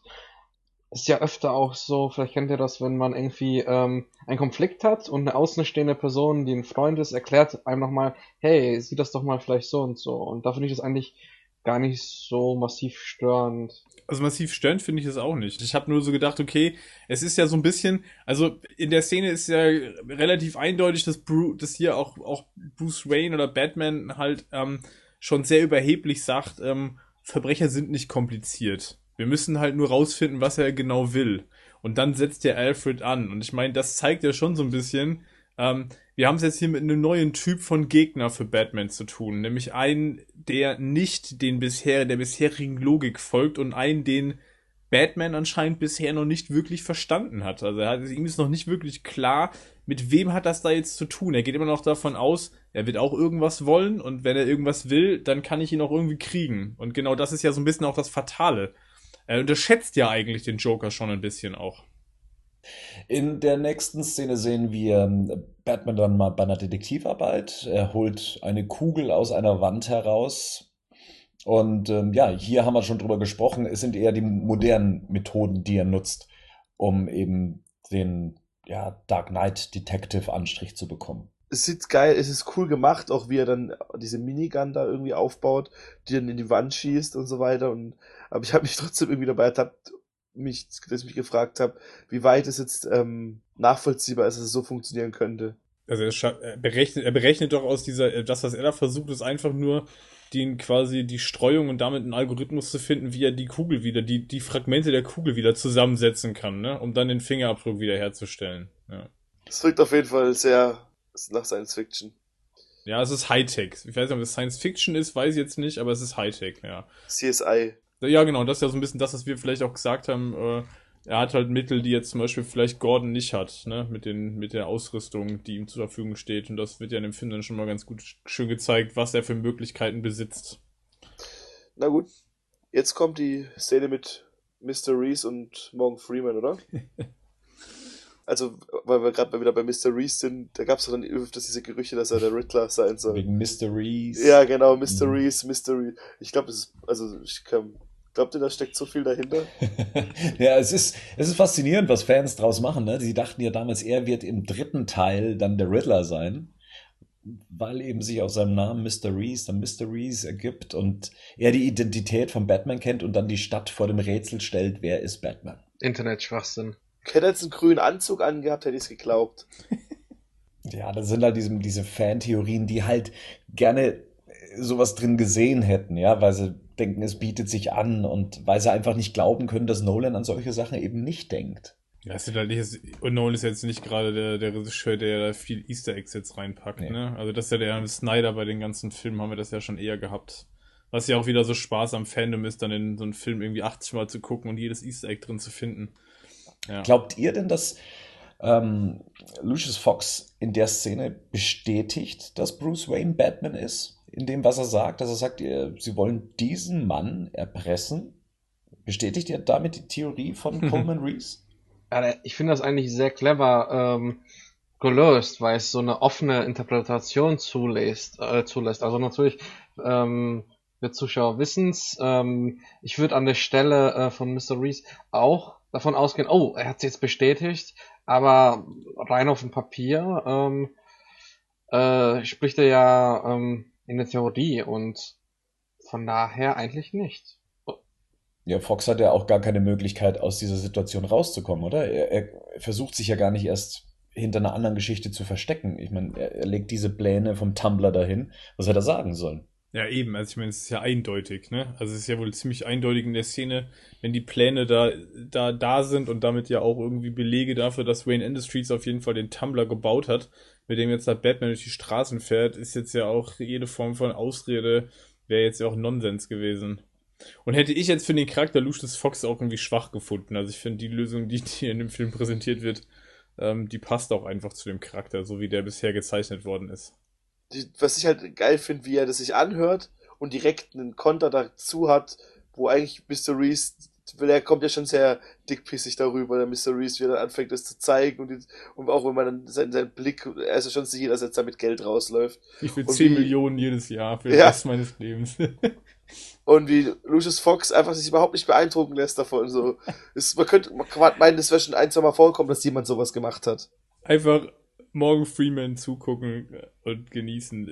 Ja. Ich habe ja bei Batman Begins schon gesagt, ich meine, den kannst du auch in einen leeren Raum im Stuhl setzen irgendwie. Das ist einfach, das ist eine Freude. Ja, ist doch echt so. Also die ganze Mimik, wie er sich dann da zurechtsetzt irgendwie und dann dieses verschmitzte Grinsen, was er dann aufsetzt am Ende, das ist einfach herrlich. Ja, sensationell gut. Ja, und sich wieder ganz zufrieden zurück in seinen Sessel lehnt und ja. die Zeitung weiterliest. ja, so, so richtig so krass souverän einfach, ne? So einfach so voll in sich ruhend, so, dann viel Glück. Ja, das war's. Und dann auch der Blick von Reese, nach dem so, Scheiße, was mach ich denn jetzt?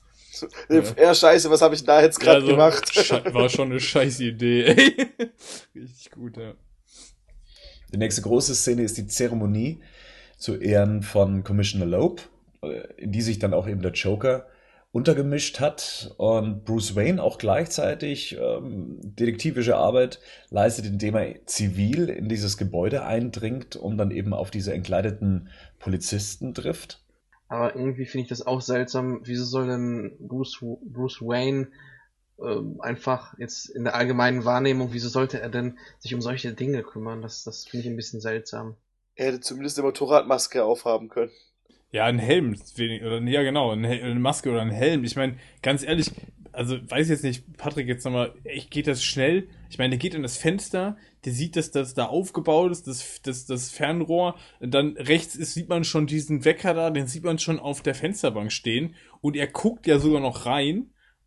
Also das ist irgendwie keine Ahnung, also das riecht doch schon irgendwie alles nach Falle, oder?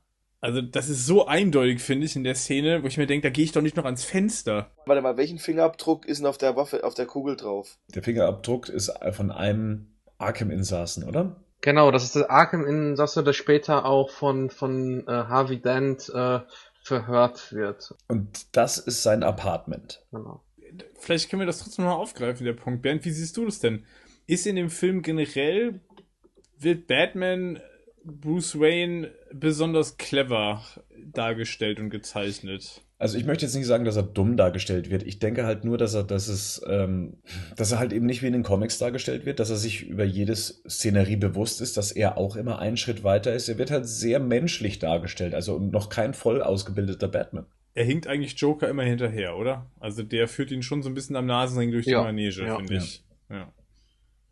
Und das finde ich auch schon manchmal in dem Film jetzt ähm, wieder ein Kritikpunkt, wo man sagen kann, okay, Nitpicking, aber ich finde schon, dass das, ähm, je öfter man den Film sieht, desto störender fällt das irgendwie auf. Gerade wenn man halt sich, sag ich mal, ähm, Batmans Scharfsinn und Cleverness so aus den Comics äh, vor Augen führt. Also dann finde ich, ähm, ist es in dem Film so ein bisschen, ja, das kommt ein bisschen zu kurz. Aber vielleicht gut, klar, er ist noch nicht fertig ausgebildet, aber ja. Wir hatten es ja schon bei der Frage, ne, welche Ausbildung hat er jetzt eigentlich überhaupt genossen? Was hat man alles gesehen? War das jetzt eine allumfassende Ausbildung? Ja. Es bleibt uns halt ein bisschen schuldig, dass wir mal halt den ausgebildeten Batman in dem Universum sehen. Das passiert halt nicht wirklich. Ja, da muss ich wieder sprechen. Also, ähm, ich, finde das toll gemacht am Film, wo halt ähm, der Joker ganze Zeit äh, die Oberhand hat und am Ende des Films äh, lernt Batman da raus und äh, besiegt ihn eigentlich durch die eigenen Mittel und durch die durch die Unerwartbarkeit, dass äh, der Joker dann eben nicht die Oberhand hat. Findest du das wirklich? Also, dass er lernt gegen Ende hin? Das finde ich überhaupt nicht. Aber ich würde sogar so weit gehen, dass ich sagen würde, in dem Film gewinnt Batman gar nicht. Oha. Ja, Okay. also das, das am Ende hat Batman nicht gewonnen. Was hat denn Batman am Ende? Ja, er muss ja sogar fliehen ins Exil, weil Joker hat ihn ja aufs Kreuz gelegt. Er muss ja sogar die Taten von Harvey Dent auf sich selbst nehmen, weil er, weil der Joker ihn praktisch am Ende gekriegt hat. Er hat eigentlich alles gemacht, was er machen wollte. Ich meine, das können wir später noch Ja, besprechen. genau, wir sind ja. jetzt gerade erst bei der Mitte des Films angelangt, wenn überhaupt. Und waren jetzt gerade noch eben bei der Zeremonie, in der dann eben das Chaos ausbricht, nachdem dann der Joker äh, äh, den Bürgermeister töten wollte, bei dem sich dann eben noch ähm, Gordon davor wirft. Und hm, ich finde ja diese Idee toll, also auch was es dann für Auswirkungen hat, dass Gordon tot ist. Was ich filmisch nur nicht so ganz gelungen finde, ist, dass man das im schlimmsten Moment gar nicht mitbekommen hat, was mit Gordon passiert ist. Das geht alles sehr, sehr schnell und ich finde, da hätte man vielleicht ein paar Sekunden länger die Kamera drauf halten sollen, um auch als normaler Zuschauer zu verstehen, ah, okay, es hat jetzt Gordon erwischt. Das Problem ist halt, dass es halt in dem Film nie Einschusslöcher gibt. Hätte man jetzt gesehen, dass er, dass er noch getroffen wird hinten oder irgendwas. Mitten im Kopf. Nein, nicht im Kopf, aber im Rücken halt. Ich meine, hätte er trotzdem weitermachen können. Äh, man sieht doch aber, dass Gordon getroffen wird. Blut, der blutet ja sogar. Also man sieht den Einschuss und mit, mit Blut sogar. Wirklich? Ja, da bin ich mir jetzt gerade absolut sicher. Es ist minimal, aber man kann es sehen. Ja, es ist minimal, auf jeden Fall ist da was. Ähm, Man sieht es aber auf jeden Ja. Fall. Also Also wenn es wirklich minimal ist, dann ist es halt, es ist halt schnell. Das, was du gesagt hast, stimmt schnell, ja. Ja, es geht auf halt jeden Fall. Chaos ja, unter, auf, ne? auf jeden Fall. Das wollte ich auch damit gar nicht sagen. Also man sieht, diese, diese Szene ist unglaublich hektisch. Ähm, das stimmt auf jeden Fall. Was ich wiederum großartig finde, das ist dann der Typ, der vermeintlich für den Joker gehalten wird, beziehungsweise ein Handlanger des Jokers ist. Ähm, und ich habe vorher schon gesagt, zu dem gibt es eine kleine Geschichte zu erzählen. Geht mal auf YouTube in den Kevin Smith Kanal und in einer seiner letzten Ausgaben hat er diesen Darsteller zu Gast und der erzählt die Geschichte, wie er gecastet wurde. Um es mal kurz anzureißen, wurde ursprünglich gecastet für die ähm, Verbrecher im, im Bankraub. Da sollte er einer von den maskierten Joker-Handlangern sein und wurde dann, am, äh, wurde dann später wieder angerufen, er sollte doch nach London kommen, um dann eben diese Szene zu drehen, als dieser Lunatic aus Arkham dann eben. Und hat erst am gleichen Tag oder beziehungsweise kurz davor erst erfahren, was er überhaupt spielen soll. Und ich finde, er macht es dafür großartig. Ja, es ist großartig gespielt äh, und ich finde dieses Detail, dass er halt das Namensschild von Rachel Dawes auch äh, hat, fantastisch. Und auch die ganze Szene mit, äh, mit Harvey Dent, wo später Batman auftaucht in dieser Gasse, Fabrikanlage oder was es da ist. Ähm, sehr atmosphärisch. Nächste Szene, die emotionale Szene, in denen eben die Kollegen von James Gordon dann auch äh, Barbara Gordon sagen, ihr Mann ist tot, beziehungsweise sie müssen gar nicht viel sagen, sie weiß schon, was passiert ist. Und ich finde das wirklich toll gespielt, also für so eine Nebendarstellung, sage ich jetzt mal, äh, ist es immer wieder eine Szene, die mir Gänsehaut über den, über den Rücken jagt. Äh, besonders auch, wie sie dann in die Nacht hineinschreit, dass das alles Batmans Schuld wäre, dass er schuld ist an diesem Wahnsinn, der über diese Stadt hereingebrochen ist, was ich auch gut verstehen kann in, aus ihrer Position. Habt ihr damit gerechnet, dass Gordon tot ist oder habt ihr gedacht, er kommt nochmal? Ich kann es aus der heutigen Sicht gar nicht mehr nachvollziehen, was ich mir damals dabei gedacht hatte. Ich stimme wieder an, das kann ich euch auch nicht mehr sagen. Ich meine, zuzutrauen wäre ja Nolan alles gewesen. Charaktere einführen, Charaktere töten, Charaktere loswerden. Vom Pferd tasern.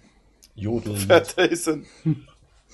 Ja, gut, wäre natürlich schon ein krasser Tod für Gordon gewesen. Also dann wäre der schon echt ey, so. Genau deswegen, weil es halt ja, so. so schwach inszeniert, ja. Genau, deswegen. Und deshalb war ich mir relativ sicher, dass er nicht tot ist, aber. Mm, Wir sehen Batman jetzt auch äh, mal in einem Umfeld, wo ich es nicht erwartet hätte, und zwar in der Disco, also zumindest in einem Club. Ich mag Sam Maronis Spruch zu der, zu der Frau irgendwie. Sie sagt doch irgendwie, ich kann man es gar nicht unterhalten. Und er sagt so, wie kommst du drauf, dass ich mich hier mit dir unterhalten will? Das ist so Rico Ja, das ne? das ist Rico. Auf jeden Fall. Ich lache über sowas halt gern. Das ist halt, ich find's witzig. Ja, ist okay, die Szene, aber hätte es jetzt, glaube ich, auch irgendwie nicht gebraucht. Finde ich im, fand ich jetzt bei der letzten Sichtung auch so vom Stilist, vom stilistischen her irgendwie ein Bruch. Also, habe ich zumindest so empfunden. Ich weiß nicht, wie es euch da ging. Also ich fand's gut, in, insoweit auch, wir sehen wahnsinnig viel von Gotham City. Ich habe ja schon eingangs in der Ausgabe davor gemeint, hier steht die Stadt ganz klar im Zentrum. Das ist eine Geschichte einer Stadt und wir sehen hier auch sehr viel von dieser Stadt, also von, naja, von der Bank, von, von den Straßen, von äh, wie sie politisch funktioniert und so weiter, dann eben auch bis runter in so einen Nachtclub, in dem sich Batman dann eben auch begibt, äh, anscheinend voller Hass und voller Wut, auf der Suche nach dem Joker, um eben auch den Mord an Gordon zu rächen. Es ist eine coole Szene, aber ich finde, es ist wieder sowas, wo man sagen muss, Ist das Batman? ja, Ist das, genau, ja, äh, nicht unbedingt, ob es Batman ist, aber, aber bra braucht er das jetzt, um sich abzureagieren, dass er da die ganzen Typen kaputt schlägt, oder hätte er nicht einfach auch Sam Maroni irgendwo anders? Wäre es nicht irgendwie cooler gewesen, wenn er bei ihm daheim auf einmal im Zimmer gestanden wäre oder sowas? Ja, aber wenn ich so an Batman Year One denke, wenn Batman da die äh, Mafiosi-Party dann auch crasht, also ich finde schon, es ist eigentlich was recht Batman-typisches auch. Ich finde es auch wenig Batman. Das kommt mir auch sehr, sehr seltsam vor und ich musste auch. Setting passt irgendwie nicht, oder? Also irgendwie da reinzugehen, Neonbeleuchtung, grell Lärm, also das ist alles voll unübersichtlich da. Notfalls ge- oder im Zweifelsfall gefällt man noch irgendwie Zivilisten, wenn da geschossen wird, Leute, die mit gar nichts zu tun haben, um da jetzt was zu erreichen, um es da irgendwie Maroni zu greifen. Ähm, Ist denn wenigstens die anschließende Verhörszene Batman? Ja, 100 Prozent. das Das ist ist Batman. Batman. Und man hätte direkt die Szene auch zeigen können, äh, ohne bloß den Club an, anzuteasern. Äh, ja, aber ich finde es ganz cool, dass es wie so eine kleine Reminiszenz auf, auf der Batman Begins äh, Verhörszene ist und er dann äh, Maroni tatsächlich fallen lässt. Das fand ich schon beim Kino, äh, beim ersten Kinogang überraschend und auch sehr spannend, was dann am Ende rauskommt, dass äh, wirklich gar keiner zum Joker Kontakt hat. Das hat mir gut gefallen. Das, das passt auch ganz gut zu dem neuen Joker. Ich fand die Szene auch immer sehr schmerzhaft. Also man konnte sehr gut nachvollziehen, wie sich das wahrscheinlich anfühlt, aus der Höhe dann halt am auf dem Geräusch Boden auch, zu landen. Ja. Das ist doch auch so geil, da sagt Marine doch irgendwie noch so, die Höhe wird mich nicht töten, ne? Und Mhm. dann schmeißt Batman ihn doch runter und sagt so, ja, da. Ich verlass mich drauf. Genau, ich verlasse mich drauf. So, das ist, das ist schon, das ist schon badass auf jeden Fall. Was hier ganz klar thematisiert wird, ist, dass Batman diese eine Regel hat, und zwar nicht zu töten. Was ja auch für den späteren Verlauf des Films wichtig wird. Was danach kommt, ist ja jetzt die Szene mit Harvey Dent und wie er Verhöre macht. Hier sieht man so ein bisschen die dunkle Seite von Harvey Dent. Hier spielt der Film natürlich auch so ein bisschen mit der Comicfigur, weil man, wenn man als Comic-Fan Harvey Dent kennt, der mit dieser Münze spielt, denkt man tatsächlich, okay, er lässt es drauf ankommen, er würde auch abdrücken. Und das vermutet ja auch Batman, dass das passieren wird und deswegen sagt der Harvey Dent, eigentlich tut er das nicht, ja, eigentlich riskiert er nicht sein Leben, weil er weiß ja, was diese Münze bedeutet. Das erfahren wir erst später, was diese, dass diese Münze eigentlich auf beiden Seiten gleich aussieht. Ich finde eigentlich, dass das, was er da macht, passt halt, was er bis jetzt im ganzen Film halt macht. Ob jetzt dem Typen im Gerichtssaal auf die Fresse haut oder ob er hier jetzt halt einen, einen Krankenwagen quasi entführt und jemand mit der Waffe Ah, das finde ich aber schon eine Nummer äh, krasser. Also das ist ja äh, das mit dem Gerichtssaal, das war ja eine Re Re Re Reaktion und dann nimmt er sich einfach einen Krankenwagen und äh, bindet ihn da in dieser Fabrik oder Gasse fest. Also hier finde ich übrigens das Licht super, weil wir haben ja immer wieder auf das Licht angespielt. Hier ist es wirklich sehr atmosphärisch. Ähm, was sagst du denn, Henning, zu, zu ähm, Harvey Dent hier?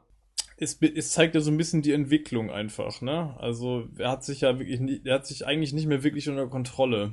Ja, und warum hat er sich nicht unter Kontrolle? Weil es ihn jetzt hier auch persönlich emotional, angeht. ja genau, weil es emotional wird so und das ist ja genau, das ist da da kann ab da kann ich diese ab da geht ja die Wandlung auch so ein bisschen los. Diese Seite wird jetzt halt gezeigt so.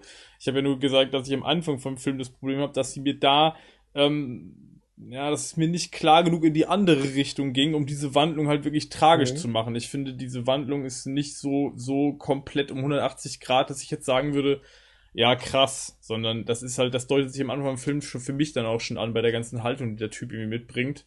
Ähm, und ja, jetzt ist natürlich klar, jetzt ist er halt an dem, an dem, an dem Punkt, wo er sich, glaube ich, entscheiden muss, welche, welche Mittel wähle ich denn eigentlich, ne? Was ihm Batman ja versucht auch klar zu machen, jetzt in dem Dialog, der dann zwischen den beiden da stattfindet. Der stoppt ihn ja eigentlich, ne? Also ich meine, wir wissen jetzt ja zum Beispiel nicht, wie weit wäre Harvey Dent in der Szene jetzt tatsächlich gegangen. Batman hält ihn ja sozusagen eigentlich auf. Ja. Ich meine, das ist eine Folter, was da passiert, ne? Ich meine, das muss man schon, schon mal so sagen. Das ist jetzt das, was da passiert. Ja, mit allen Mitteln, ne? Ja, ist so. Ja. Und vor allem auch, dass er halt will, dass, dass Batman weitermacht. So als Staatsanwalt will er trotzdem, dass jemand das Gesetz in die eigene Hand nimmt. Und das macht er da nochmal deutlich, als Batman er meinte, er will aufhören. Und er sagt dann, ähm, das dürfen sie nicht. Und dann schreit er ihm nur noch hinterher. Da, spätestens da hätte der Batman sich eigentlich mal fragen sollen, ob das vielleicht der richtige ist für, für meinen Job. Ja, ist, eigentlich, ist, ist das eigentlich ein White Knight? Keine Ahnung. Der jetzt irgendwie sagt so, ja, ist mir egal, dass jetzt hier die Bürgerrechte und vielleicht auch die Menschenrechte von dem Typen irgendwie völlig missachtet werden. Ja, da sehen wir aber auch wieder, wie naiv oder vielleicht auch ähm, teilweise verrückt da Bruce Wayne ist, dass er denkt, okay, ich kann jetzt mein Batman-Leben hinter mir lassen, ähm, komme was wolle. Äh, Wir, wir haben da jemand, der das Potenzial hat, aber vielleicht sieht er das auch gar nicht so rational, beziehungsweise er sieht es nicht so rational und vielleicht äh, will der Film auch diese Frage stellen, weil das wird ja schon jetzt sehr deutlich gezeigt. Das äh, war für mich damals auch im Kino. mh, Ich hatte, obwohl ich mich viel über den Film informiert habe und auch, glaube ich, irgendwann mal gelesen habe, dass er zu Two-Face wird, ähm, glaube ich, war für mich da so die Szene, okay, wir werden, wir werden bald Two-Face sehen. Also es wird nicht mehr so lange dauern und wir müssen nicht noch einen Film warten.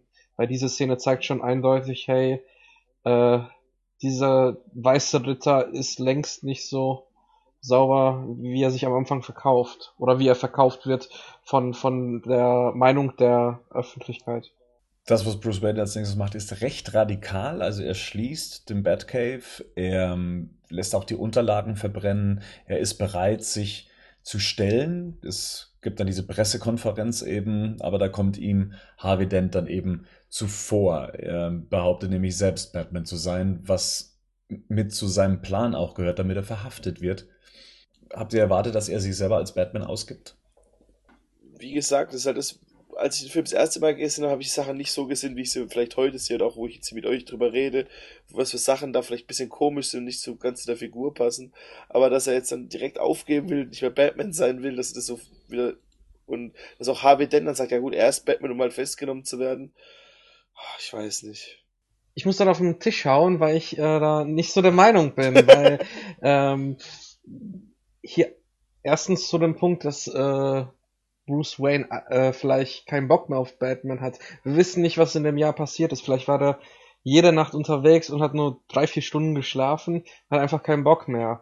Äh, er hat viel geschafft, Ja. das sehen wir am Anfang des Filmes. Er hat viel geschafft und ähm, das ist ja eine intensive Sache. Das ist ja nicht ein äh, 9-to-5-Job und finde das schon ein bisschen Äh, schade, dass das jetzt so runter, äh, nicht runtergemacht wird. Aber ihr wisst schon, was ich meine. Ich bin doch nicht eurer Meinung, weil ähm, irgendwie ist ja normal, dass ein Mensch mal irgendwann mal zur Ruhe kommen möchte, sich äh, vielleicht auch familiär irgendwas aufbauen möchte. Klar, sollte die Figur Batman darüber stehen, aber wir haben hier einen Nolan, der versucht, die alle Figuren, selbst Nebenfiguren wie Alfred oder ähm, die, die Frau von Gordon, äh, so ein bisschen zu psychologisieren und ihnen die Szenen zu geben. Und da finde ich es filmisch sehr gut gelungen, dass er irgendwie sagt, ich habe da diese, ich habe da diese Hoffnung, Harvey Dent. Und ähm, ich möchte das jetzt durchziehen und es macht den Film doch recht interessant, dass er halt diese Ambivalenz hat. Einerseits möchte er halt Gerechtigkeit, andererseits gibt er vielleicht oder möchte die Gerechtigkeit an jemand geben wie Harvey Dent, der nicht, der nicht vorbildlich handelt. Ja, und außerdem finde ich halt, dass äh, man glaube ich, jetzt ein bisschen zu kritisch rangeht, weil Nolan wollte ja nie einen, so wie ich das vom Eindruck her habe, äh, Comicfilm machen, sondern einfach einen guten Film. Und das finde ich sehr schade, dass das jetzt so ein bisschen runtergeredet wird, weil. Ja gut, aber das ist doch der, das ist doch der Punkt halt. Also ich, ich, das ist ja genau der Punkt, an dem wir gerade dran sind. Es geht doch jetzt darum, ne, wie, klar, ist das ein guter Film oder ist es ein guter Batman-Film? So, ich glaube, das sind zwei verschiedene Dinge. Ich meine, ich sage jetzt noch nicht mhm. mal, dass, dass, dass, dass der Film kein guter Batman-Film ist, aber man könnte trotzdem jetzt sagen, und das habe ich ja vorhin gemeint, als ich gesagt habe, lasst uns diese Motivation bei Rises nochmal aufgreifen. Ich finde, wenn wir das Nolan-Universum an sich nehmen, dann ist diese Motivation vielleicht in dem, die ist, in, in dem Film ist die, glaube ich, nachvollziehbar dargestellt. Ich glaube trotzdem, dass man, und das ist das, was Rico ja eingeworfen hat, sich da trotzdem dran stören kann, dass man sagt, naja, eigentlich war Batman ja immer jemand, der das jetzt nicht als temporären Job gesehen hat, sondern der da ja fast eine Obsession hat. Also der will ja nicht jetzt irgendwie sagen, ich vertreibe die Mafia aus der Stadt und dann ist das für mich gut, sondern das ist eine, das ist ja eine, eine, eine tiefenpsychologische Geschichte. Das ist ja eigentlich schon krank. Ne? Also das ist ja schon nicht mehr normal. Das ist ja schon deutlich pathologisch auch in den Comics immer dargestellt worden, zumindest in den ab, ab Mitte der 80er, sagen wir es mal so. Davor war das auch noch eine andere Geschichte, aber ähm, das ist jetzt hier so ein bisschen, ähm, ja, wir, wir haben jetzt hier eine andere Motivation dahinter und wir haben natürlich jetzt hier, und das ist ja auch schön, diese Ambivalenz, die Szene haben wir jetzt gerade in der Besprechung auch übersprungen. Also bevor jetzt im Batcave sein, sein, sein Suit an den Nagel hängt, äh, im bildlichen Sinne, kommt ja nochmal die entscheidende Szene mit Rachel ne, wo die beiden nochmal miteinander reden und Rachel ihm ja dann doch diesen Fün dieses Fünkchen Hoffnung gibt. Die küssen sich am Ende ja. Dass das ja so, super tragisch ist gleich, weil sie sich ja doch eigentlich dann dagegen entscheidet mit dem Brief, den sie schreibt, während er eigentlich parallel dazu jetzt sozusagen seine Karriere an den Nagel hängt. Ja, für sie. Er gibt es ja für sie auf. Ähm, übrigens, ähm, ist euch, ähm, habt ihr da eigentlich auch schon mal dran gedacht, dass das auch eine starke Analogie ist zum zweiten äh, Superman-Film mit Christopher Reeve? Ähm, ich glaube tatsächlich, dass das äh, nicht, nicht unbeabsichtigt ist. Ich habe es letztes Mal schon gemeint, dass es eine Analogie auch zu ähm, Spider-Man ist. Da war es ja, auch schon stimmt, so. Ja, ja, okay, ja. Also ich, genau, ja gut, ich habe jetzt gerade, ja stimmt, ich habe jetzt gerade Superman eher im Kopf, so im zweiten, wo er seine Kräfte abgibt, um mit Lois ein normales Leben zu führen und dann plötzlich feststellt, das war die falsche Entscheidung. Ähm, und hier ist natürlich auch so ein, ähm, ist es ja ähnlich aufgebaut, ne? Wir haben jetzt hier diese Szene, wo sie ihm ja irgendwie Hoffnung macht, ähm, wo ich auch das Gefühl habe, äh, wie findet ihr das? Also sie vermittelt ihm jetzt, okay, ja, ich will das, aber im, im, im nächsten Schritt schreibt sie dann einen Brief und entscheidet sich doch dagegen. Äh, wie, wie findet ihr das?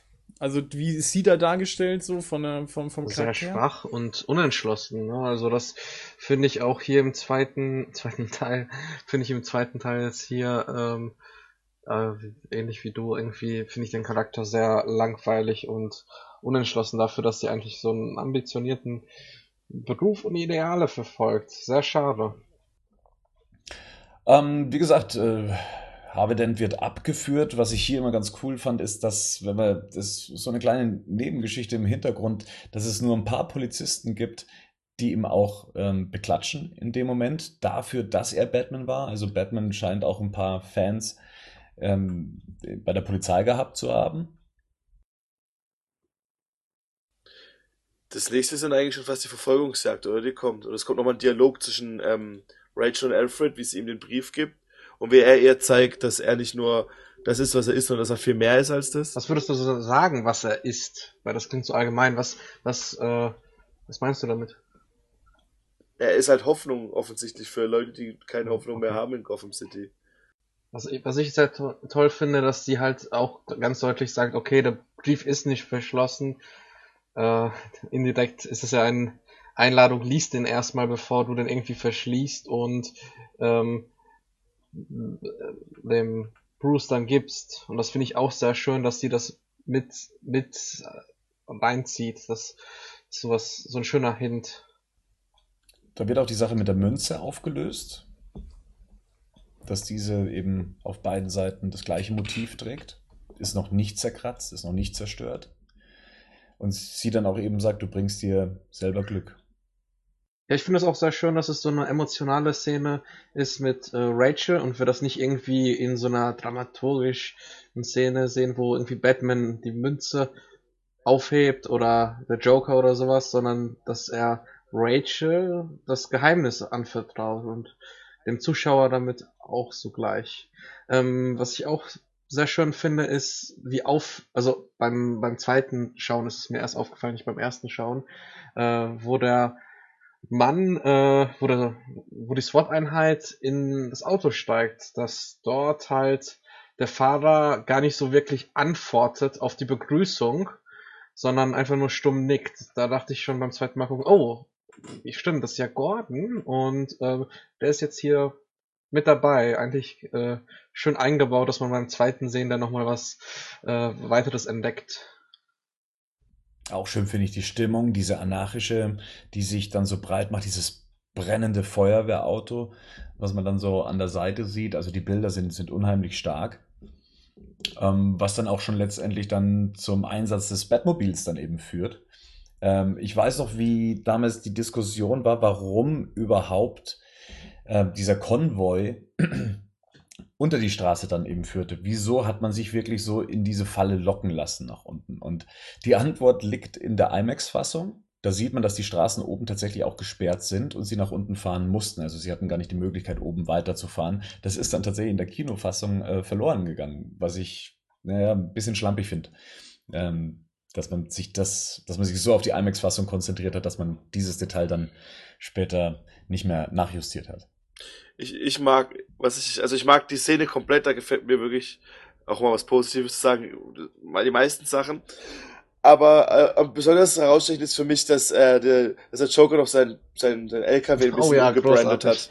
Dass er da so kleine Slaughter. Details mit eingebaut hat, dass er noch so ein, aus einem Slaughter und Laughter noch gemacht hat und so, das fand ich, das, ja, auch wie er, wie er, wie dieser LKW-Fahrer da sitzt und dann, und er dann so von hinten hochkommt und dann den Polizisten erschießt.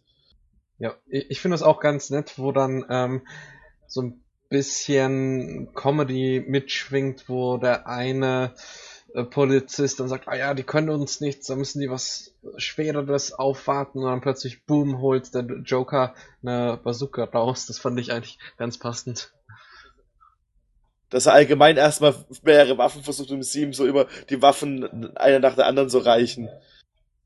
Und ich finde diese, diese, das Design von den, von diesen ganzen Goons, Henchmen einfach wahnsinnig toll. Also das ähm, haben wir ja schon bei, bei der allerersten Szene beim Bankraub gesehen. Äh, hier finde ich das immer noch schön, dass, dass es immer noch weiter Fortbestand hat und nicht nur für die, für den Bankraub verwendet wird. Ganz, ganz große Klasse. Wir sehen ja hier auch den letzten Einsatz des Batmobils. Die letzte gute Tat. Wie findet ihr es, dass Batman sich so quasi den Weg schmeißt mit seinem Batmobil und auch sogar so eine Kugel auffängt? Heroisch. Das gefällt mir auch gut. Die Verwandlung vom dann demolierten Tumblr in den Batpot. Hattet ihr das vorher so auf dem Schirm, dass das passiert, dass der wirklich, dass der, ich, das Batpot hat man schon recht früh gesehen. Und ich hätte eher gedacht, als ich das gesehen habe, dass halt, wie jetzt auch The Bat dann später, äh, aus der gleichen Designlinie halt quasi kommt. Also ein eigenständiges äh, Fahrzeug ist, oder? Ja, genau. Ja, ja. Ähm, ich kann mich noch dran erinnern, dass es schon immer irgendwie so diesen Verdacht gab, dass es aus dem Tumblr rauskam, weil es ein Spielzeug gab, bei dem das möglich war. Äh, das wurde vorher schon veröffentlicht, aber da haben auch die Fans gesagt, nee, das äh, ist ja viel zu unrealistisch, dass das passiert. Ähm, das wird bestimmt im Film anders gelöst. Und letztendlich war es dann tatsächlich so. Das Teil kam dann eben aus dem Tumblr raus. Ich finde aber die, die, die, diese, diese Transformation zum Badport irgendwie schön. Es wirkt zwar ein bisschen fast schon trashig oder oder oder halt äh, ja, irgendwie passt es vom Gefühl her nicht im Film rein für mich, aber ich finde es sehr charmant und finde das irgendwie ganz cool gelöst. Nicht, dass es irgendwie ein weiteres Fahrzeug ist. Ist auch mal was Neues. Ja. Ja, ich mag das Motorrad, auch wenn es in dem Film nicht so beweglich ist, aber es gefällt mir schon ganz gut. Was ich ein bisschen schade fand damals schon, war, dass es getauft wurde, dass es den Namen Batpod bekommen hat. Also Alfred erwähnt ja später den Begriff dann kon ganz konkret. Ich hatte damals nicht damit gerechnet, dass es wirklich Gadgets gibt, die sich ja mit Bad ähm, fortsetzen lassen. Also ähm, da dachte ich, das wird auch wieder Tumblr halt eben einen eigenen Namen bekommen. Es hat auch was James Bond-mäßiges, finde ich. Also, oder? Wir waren ja vorhin schon bei so Reminiszenzen, das ist für mich auch so eine James Bond-Nummer so ein bisschen. Also, dass der Bad Pot jetzt aus dem Tumblr rauskommt, ähm, das ist so James Bond-Spielzeugmäßig, finde ich. Was ich auch wieder ganz cool finde. Aber ihr, ihr mögt alle das, das Bad Pot, oder? Ja. Yeah. Das ist schon ein cooles Ding gewesen. Ja. Und ich glaube auch, dass sich die Macher sehr in das Teil verliebt haben, weil selbst in Dark Knight Rises hat er ja nur noch dieses Gefährt so dass man gesagt hat, ja, Tumblr ist jetzt Vergangenheit. Wir haben jetzt den Badpot, der ist eh viel schnittiger. Äh, naja. Aus Sicherheitsgründen jetzt würde ich mal sagen, ne? der ist wahrscheinlich so ein Panzer wie, der, wie die Rumpel, äh, Rumpel. schon um einiges besser. Aber äh, ja, ähm, macht schon, macht schon was her, auf jeden Fall. Ich finde es auch, also die Entwicklung, ich finde es, wie das Teil fährt, wie das funktioniert, finde ich halt geil. Dass es da diese Wand hochfahren kann, um sich zu drehen. Dass es, ähm, dass es ähm, quasi auch seitwärts fahren kann, dem sich so dreht. Das passt zu Batman, weil es halt schnell, weil er, die, die, die, die Rumpel ist halt so ein großes, groß klotziges Ding und mit dem Ding kann halt schnell überall sein, so, also, weil es gibt ja offensichtlich noch andere Tumblr, aber man kann schon nachvollziehen, warum man sich nicht noch andere geholt hat, so. Sind wir ja dann schon fast auf der Konfrontationsebene, also äh, Batpot gegen den Joker im LKW. Ähm, die Szene wurde ja tatsächlich so gedreht. Was ich sehr schade fand, war, dass manche Zuschauer tatsächlich meinten, die wäre computeranimiert. Das hat so das Computerzeitalter aus uns gemacht, dass es noch nicht mal mehr gewertschätzt wird, wenn so eine Szene tatsächlich eins zu eins so gedreht wird. Ich glaube, das Einzige, was man entfernt hat, waren die Drähte, die äh, ihn hochgespannt haben. Aber die ist so gedreht worden und das finde ich beeindruckend. Ja, die, auf jeden das Fall. sieht man aber auch, finde ich, oder? Also ich finde schon, die sieht sehr, die sieht auf jeden Fall sehr handmade aus und deswegen das sieht stimmt, die, glaube ich, auch so geil aus. Wir haben vorher auch nochmal die Szene mit den Jungs, ne? Erinnert ihr euch da noch dran? Die Jungs, die, ja, die so in die Luft schießen und dann äh, komplett vorne. Auch wieder so ein bisschen was, was wir im ersten Film kritisiert haben, ne? Also, oder wie ist das, für, was ist das für Ja, du meinst, weil Kinder eingesetzt werden? Ja, das ist auch so eine Szene, ne? Die ist, die, die wirkt, ähm, Also ich so, finde die großartig. Ja. Ich finde die großartig, die ja. bringt bisschen, bisschen Frische rein und, ähm, ja, ich glaube ich glaub tatsächlich, dass Nolan die Dinger auch, auch da absichtlich einbaut, um auch so ein bisschen die Anspannung oh, ja. immer zwischendurch zu lösen. Ne? Also ich glaube, das ist, das ist ja auch so ein Anspannungslöser, diese Szene. So ein kurzer Lacher oder zumindest so ein Schmunzler. Und ähm, ja. Ja. Anschließend, nachdem dann der LKW umgekippt ist, stolpert der Joker aus dem Wrack raus. Fand ich auch immer super, wie er sich da auch noch so zwischen den oh, Drähten ja. dann verfängt und, und noch wankt, weil sie ihn halt einfach durchgeschüttelt hat. Der, die gesamte Darstellung ist halt einfach geil. Und er dann halt einfach auch wahllos durch die Straße schießt, ne, ohne Rücksicht auf Verluste. Und auch damit rechnet oder es auch will, dass Batman ihn umfährt.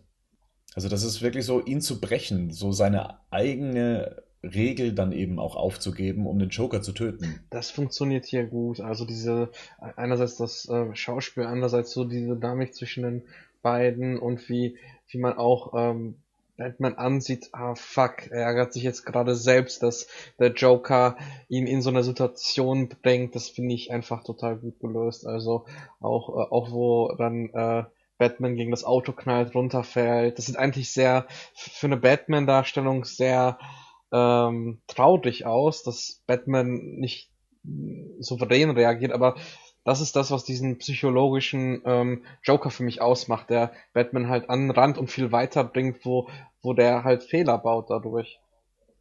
Ja, dann versucht ja einer der Goons dann eben Batman die Maske abzunehmen und die hat eben so einen Sicherheitsmechanismus, dass derjenige einen elektrischen Schlag bekommt. Das hat mich dann immer an Hasch erinnert. Da gibt es auch so eine Szene, da wird versucht, Batman die Maske abzunehmen und dann beginnt so ein Sicherheitsmechanismus zu funktionieren. Äh, schön, dass das mit eingebaut wurde. Und was ich noch viel cooler finde, ist, dass der Joker sich darüber äh, totlacht und äh, den auch noch so kurz anspuckt. Ja? Oh ja. Ja, das Highlight ist dann auch, wie er dann noch wieder, ja genau, wie er das dann macht, wie er so drüber springt und so, so dieses, dieses Rumzucken da noch hat, weil er sich so drüber freut irgendwie, dass es so ja. passiert ist. Und dann er halt selber es machen will und dann in dem Moment halt schon er quasi dann gestellt wird von Gordon und er noch sagt so eine Sekunde noch. das ist, das, äh, das ist auch, also allgemein muss ich auch sagen, es ist so die, die von dem, von, in dem Film so eine, da, da stört mich wirklich nichts in der Szene und ich finde auch wirklich so schön alles, wie es auch, wie es auch endet, dann wie der Joker dann festgenommen wird. Und das, noch, das auch nochmal, wie er sich aus dem Auto rauszwängt. Ja. Also da finde ich auch Gordon halt einfach super cool gezeichnet. Ne? Also wenn wir sehen jetzt, was, was in alten Filmen äh, Gordon für eine mickrige Gestalt war ähm, und Mickrig war er nicht. Ja, ja. Dicklich. Also ich meine jetzt von seiner Kompetenz her und nicht von seinem Körpervolumen. Und äh, äh, sondern hier hat er einen coolen Plan und ich finde halt auch, da die Einstellung, wo er ins Bild kommt und den Joker äh, fast irgendwie badass, also das ist richtig cool. Auch, auch wenn man natürlich sagen muss, hey, der Joker plant ja, dass er gefangen wird. Also da ist so ein, im Nachhinein natürlich ein fader Beigeschmack, aber in der Inszenierung top. Ja, auch ähm, wenig später, wenn man dann Gordon nochmal sieht, wie er mit seinem Sohn spricht und er seinem Sohn dann auch stolz sagen kann, ähm, ja, stimmt. ich habe Batman diesmal gerettet. Fand ich sehr schön. Ähm, da wurde, glaube ich, auch das musikalische Thema eingespielt, was wir schon aus Batman Begins kannten. Das war eigentlich so das Vater-Sohn-Thema zwischen Bruce und äh, seinem Vater. Das wurde jetzt hier angewandt. Vielleicht können wir hier auch mal kurz über den Soundtrack sprechen. Ähm, Henning und ich haben es ja das, äh, das, letzte Mal schon gemacht, ist dem technischen Fehler dann eben zum Opfer gefallen. Wir haben ähm, gemeint, dass diese emotionale Note, die wir hier auch gerade nochmal hören, die wurde eigentlich so nicht mehr erreicht in der Nolan-Trilogie. Also das war, gerade was den, den emotionalen Part anging, war Batman Begins ganz weit vorne. Ja, also wir haben ja hier einen Thriller, einen eiskalten Thriller im Stile von Heat und von daher finde ich diese ähm, stilistische Entscheidung nachvollziehbar, dass man da jetzt äh, weniger emotionale, sondern eher spannende und elektrisierende ähm, Soundtracks äh, kreiert hat.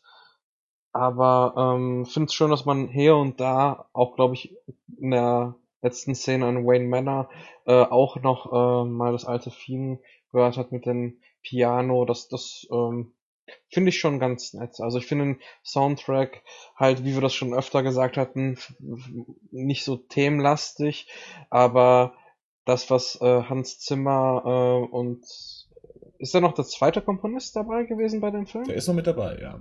Ähm, haben da was Tolles draus gemacht. Also das war ähm, sehr funktional und cool.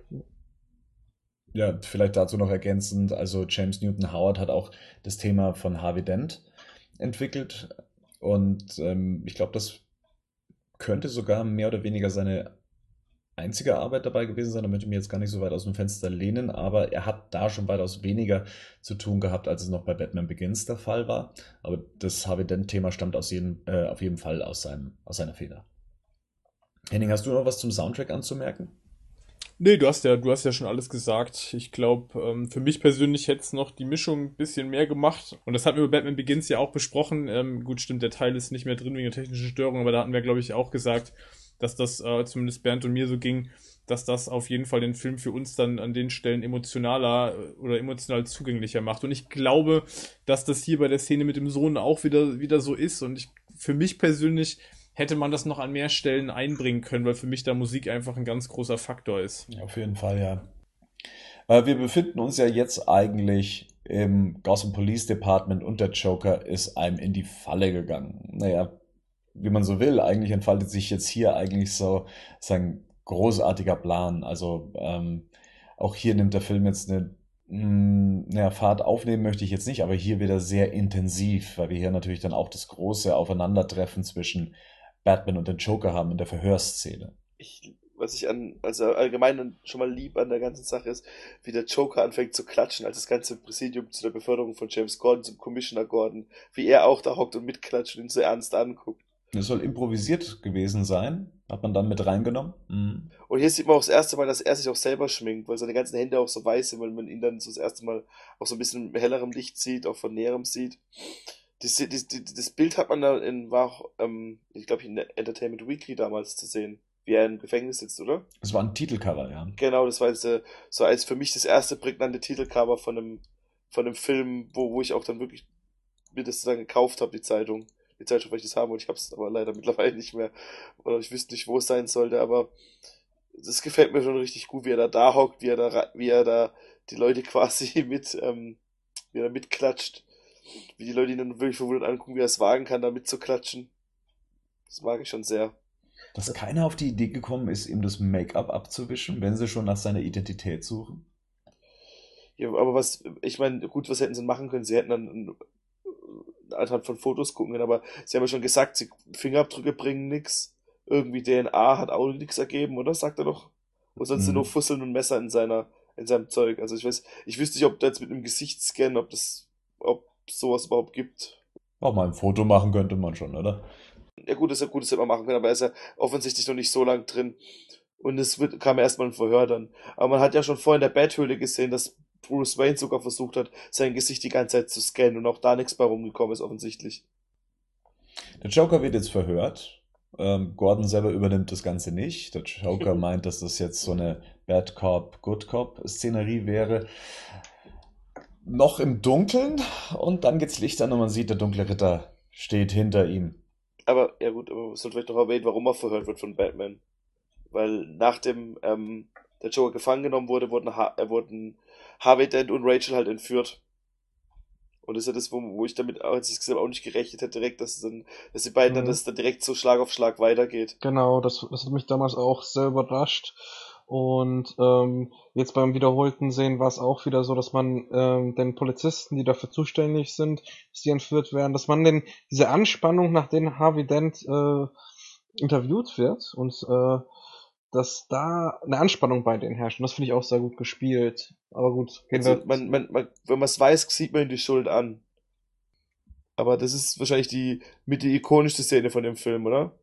Wie der Joker durch das durch das ähm, durch die Verhörzelle geprügelt wird von Batman. Ja, ich weiß nicht, ob es das Prügeln an sich ist, aber die beiden erstmal an einem Tisch zu sehen, ist, glaube ich, schon mal die ikonische Szene an sich und auch der Dialog, den die beiden miteinander führen. Ja, sie analysieren sich ja gegenseitig, beziehungsweise der Joker analysiert Batman eigentlich sehr treffend auch. Ja, also das, das ist wirklich äh, top, top äh, gelöst gewesen, dass halt ähm, der Joker ihm, ihm sagt, hör mal, du, du bist doch gar nicht so unterschiedlich wie ich. Also es war für mich damals als junger Patrick war das für mich sowas von tiefgründig und plötzlich so, wow, ja, das habe ich noch gar nicht so gesehen. Ähm, du bist doch auch ähm, in Anführungsstrichen Terrorist. Du, wenn wenn die dich nicht mehr haben wollen, dann bist du auf der schwarzen Liste bei denen. Und das fand ich damals echt, wow, das hat echt dem Charakter, äh, wie die Figur Batman sagen, von außen gesehen wird und wie der Joker auch argumentieren kann, nicht nur Pläne schmieden kann, sondern er kann im, im direkten Gespräch auch punkten. Das hat mir sehr gut gefallen. Also da, da war für mich so im Kino so der Punkt, wo ich gedacht habe, okay, das ist jetzt wirklich absolut genialer Bösewicht. Nicht nur ein Bösewicht, der coole äh, Pläne schmieden kann, sondern der einiges intellektuell drauf hat. Und es liegt ja auch hauptsächlich an Heath Fletchers Darstellung, wie er es auch rüberbringen kann. Also die Szene ist, glaube ich, auch sein, war sein Oscar-Ticket. Zumindest seine Nominierung. Was sagst du denn, Henning? Also ist für mich die Schlüsselszene des ganzen Films. Ähm, ist äh, super wichtig, weil hier die Dynamik von, von Batman und Joker generell, also die beiden Charaktere generell, glaube ich, sehr gut dargestellt wird. Ähm, ich würde aber trotzdem, ähm, auch wenn wir jetzt möglicherweise wieder zu weit ins Kritische abdriften dann, aber ich würde mich trotzdem gerne mal mit euch darüber unterhalten, wie, hier, wie ihr hier Batman ähm, seht in der Szene.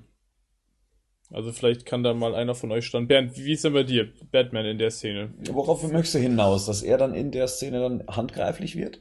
Ja, das ist eigentlich das Erste, was er macht, oder? Das Erste, was er macht, ist irgendwie, er taucht auf und haut irgendwie, äh, also er, er verlagert das ja relativ schnell und eigentlich direkt auf die physische Ebene. Ja, ich meine, das ist klar. Er hat natürlich auch so alles seinen, seinen Sinn. Also ich sehe das ja immer so ein bisschen wie in The Killing Joke. Ich glaube, da gibt es ja auch eine Szene, in der der in der Batman dem vermeintlichen Joker gegenüber sitzt, der sich dann eben als Nicht-Joker herausstellt und der packt sich dann einfach diesen Verbrecher und zieht ihn über den Tisch. Also daran hat mich ja diese ganze Szenerie auch immer erinnert. Dass Batman sehr handgreiflich wird, das ist auch das, was der Joker ja dann später aufgreift, der dann einfach sagt, du kannst, du kannst machen, was du willst, ja. Du hast nichts anderes als Gewalt gegen mich letztendlich, ja. Äh, und es bringt dir gar nichts, mhm, ja. Genau. Und ähm, ist eine Lernkurve für Batman, denke ich mal. Ähm, und zeigt halt auch wieder mal, dass der Joker ihm da um einiges voraus ist. Ähm, ja, also ich, ich finde in der Szene ist, ist irgendwie ganz klar, äh, wer hier wem überlegen ist. Also Joker ist ganz eindeutig Batman überlegen. Batman ist fast schon in der Szene ist der, der ist eigentlich hilflos. Also ähnlich wie Harvey Dent eigentlich vorher auch, ja, lässt sich von persönlichen Gefühlen dann auch leiten.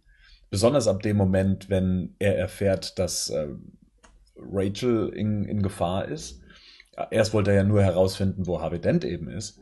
Und äh, jetzt merkt er, okay, hier geht es um zwei Personen, äh, die er retten muss. Und eine ist auch noch, ähm, sagen wir mal, seine große Liebe. Also die Frage ist, wie sollte Batman in so einer Situation reagieren? Souverän, besonnener vielleicht, vielleicht auch psychologisch ansprechender. Also hier ist relativ eindeutig, er hat eigentlich überhaupt keine Mittel an der Hand. Er hat überhaupt kein Werkzeug. Er weiß auch die, Dial die Dialoge, also das, was Batman macht, ist also eigentlich schwach er zeigt ja relativ eindeutig, er hat ja überhaupt nicht verstanden, was Joker eigentlich will. Er hat diesen Charakter überhaupt nicht begriffen. Ähm, das spiegelt ihm der Joker ja auch relativ deutlich, indem er sich da halb totlacht, als er sagt, so, warum willst du mich töten? So, ich will dich überhaupt nicht töten, das habe ich nie vorgehabt.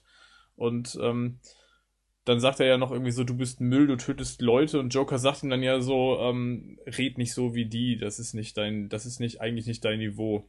Also es ist schon so, ich meine, jetzt sind wir wieder dabei, ich finde in den Nolan-Kontext, ähm, in die, in diese Batman-Zeichnung passt das gut rein. Da sind wir bei Bernd zur Lernkurve, ne? Batman ist jetzt gerade erst am Lernen, der muss das, ähm, er weiß das alles noch nicht.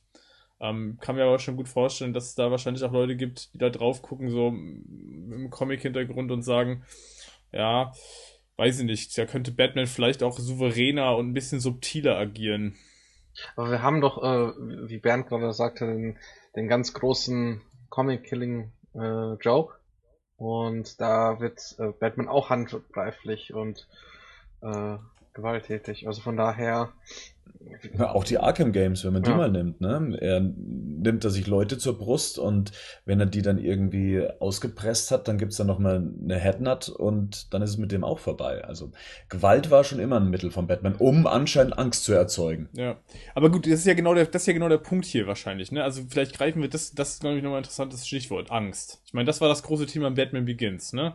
Das ist ja eigentlich das, das, das ist ja eigentlich das, äh, das ist ja das Mittel, dass Batman sich ja auch in der neuen Trilogie äh, ja zu eigen macht. Äh, ich arbeite über Furcht. Ich werde ein Symbol, ich muss mehr sein als, äh, als, als eine Figur oder als ein Mensch in den Augen meiner Gegner. Und jetzt treffe ich das erste Mal auf einen Gegner, der eigentlich überhaupt keine Angst hat, der vor gar nichts Angst hat. Und was mache ich mit dem jetzt eigentlich? Wie gehe ich den an?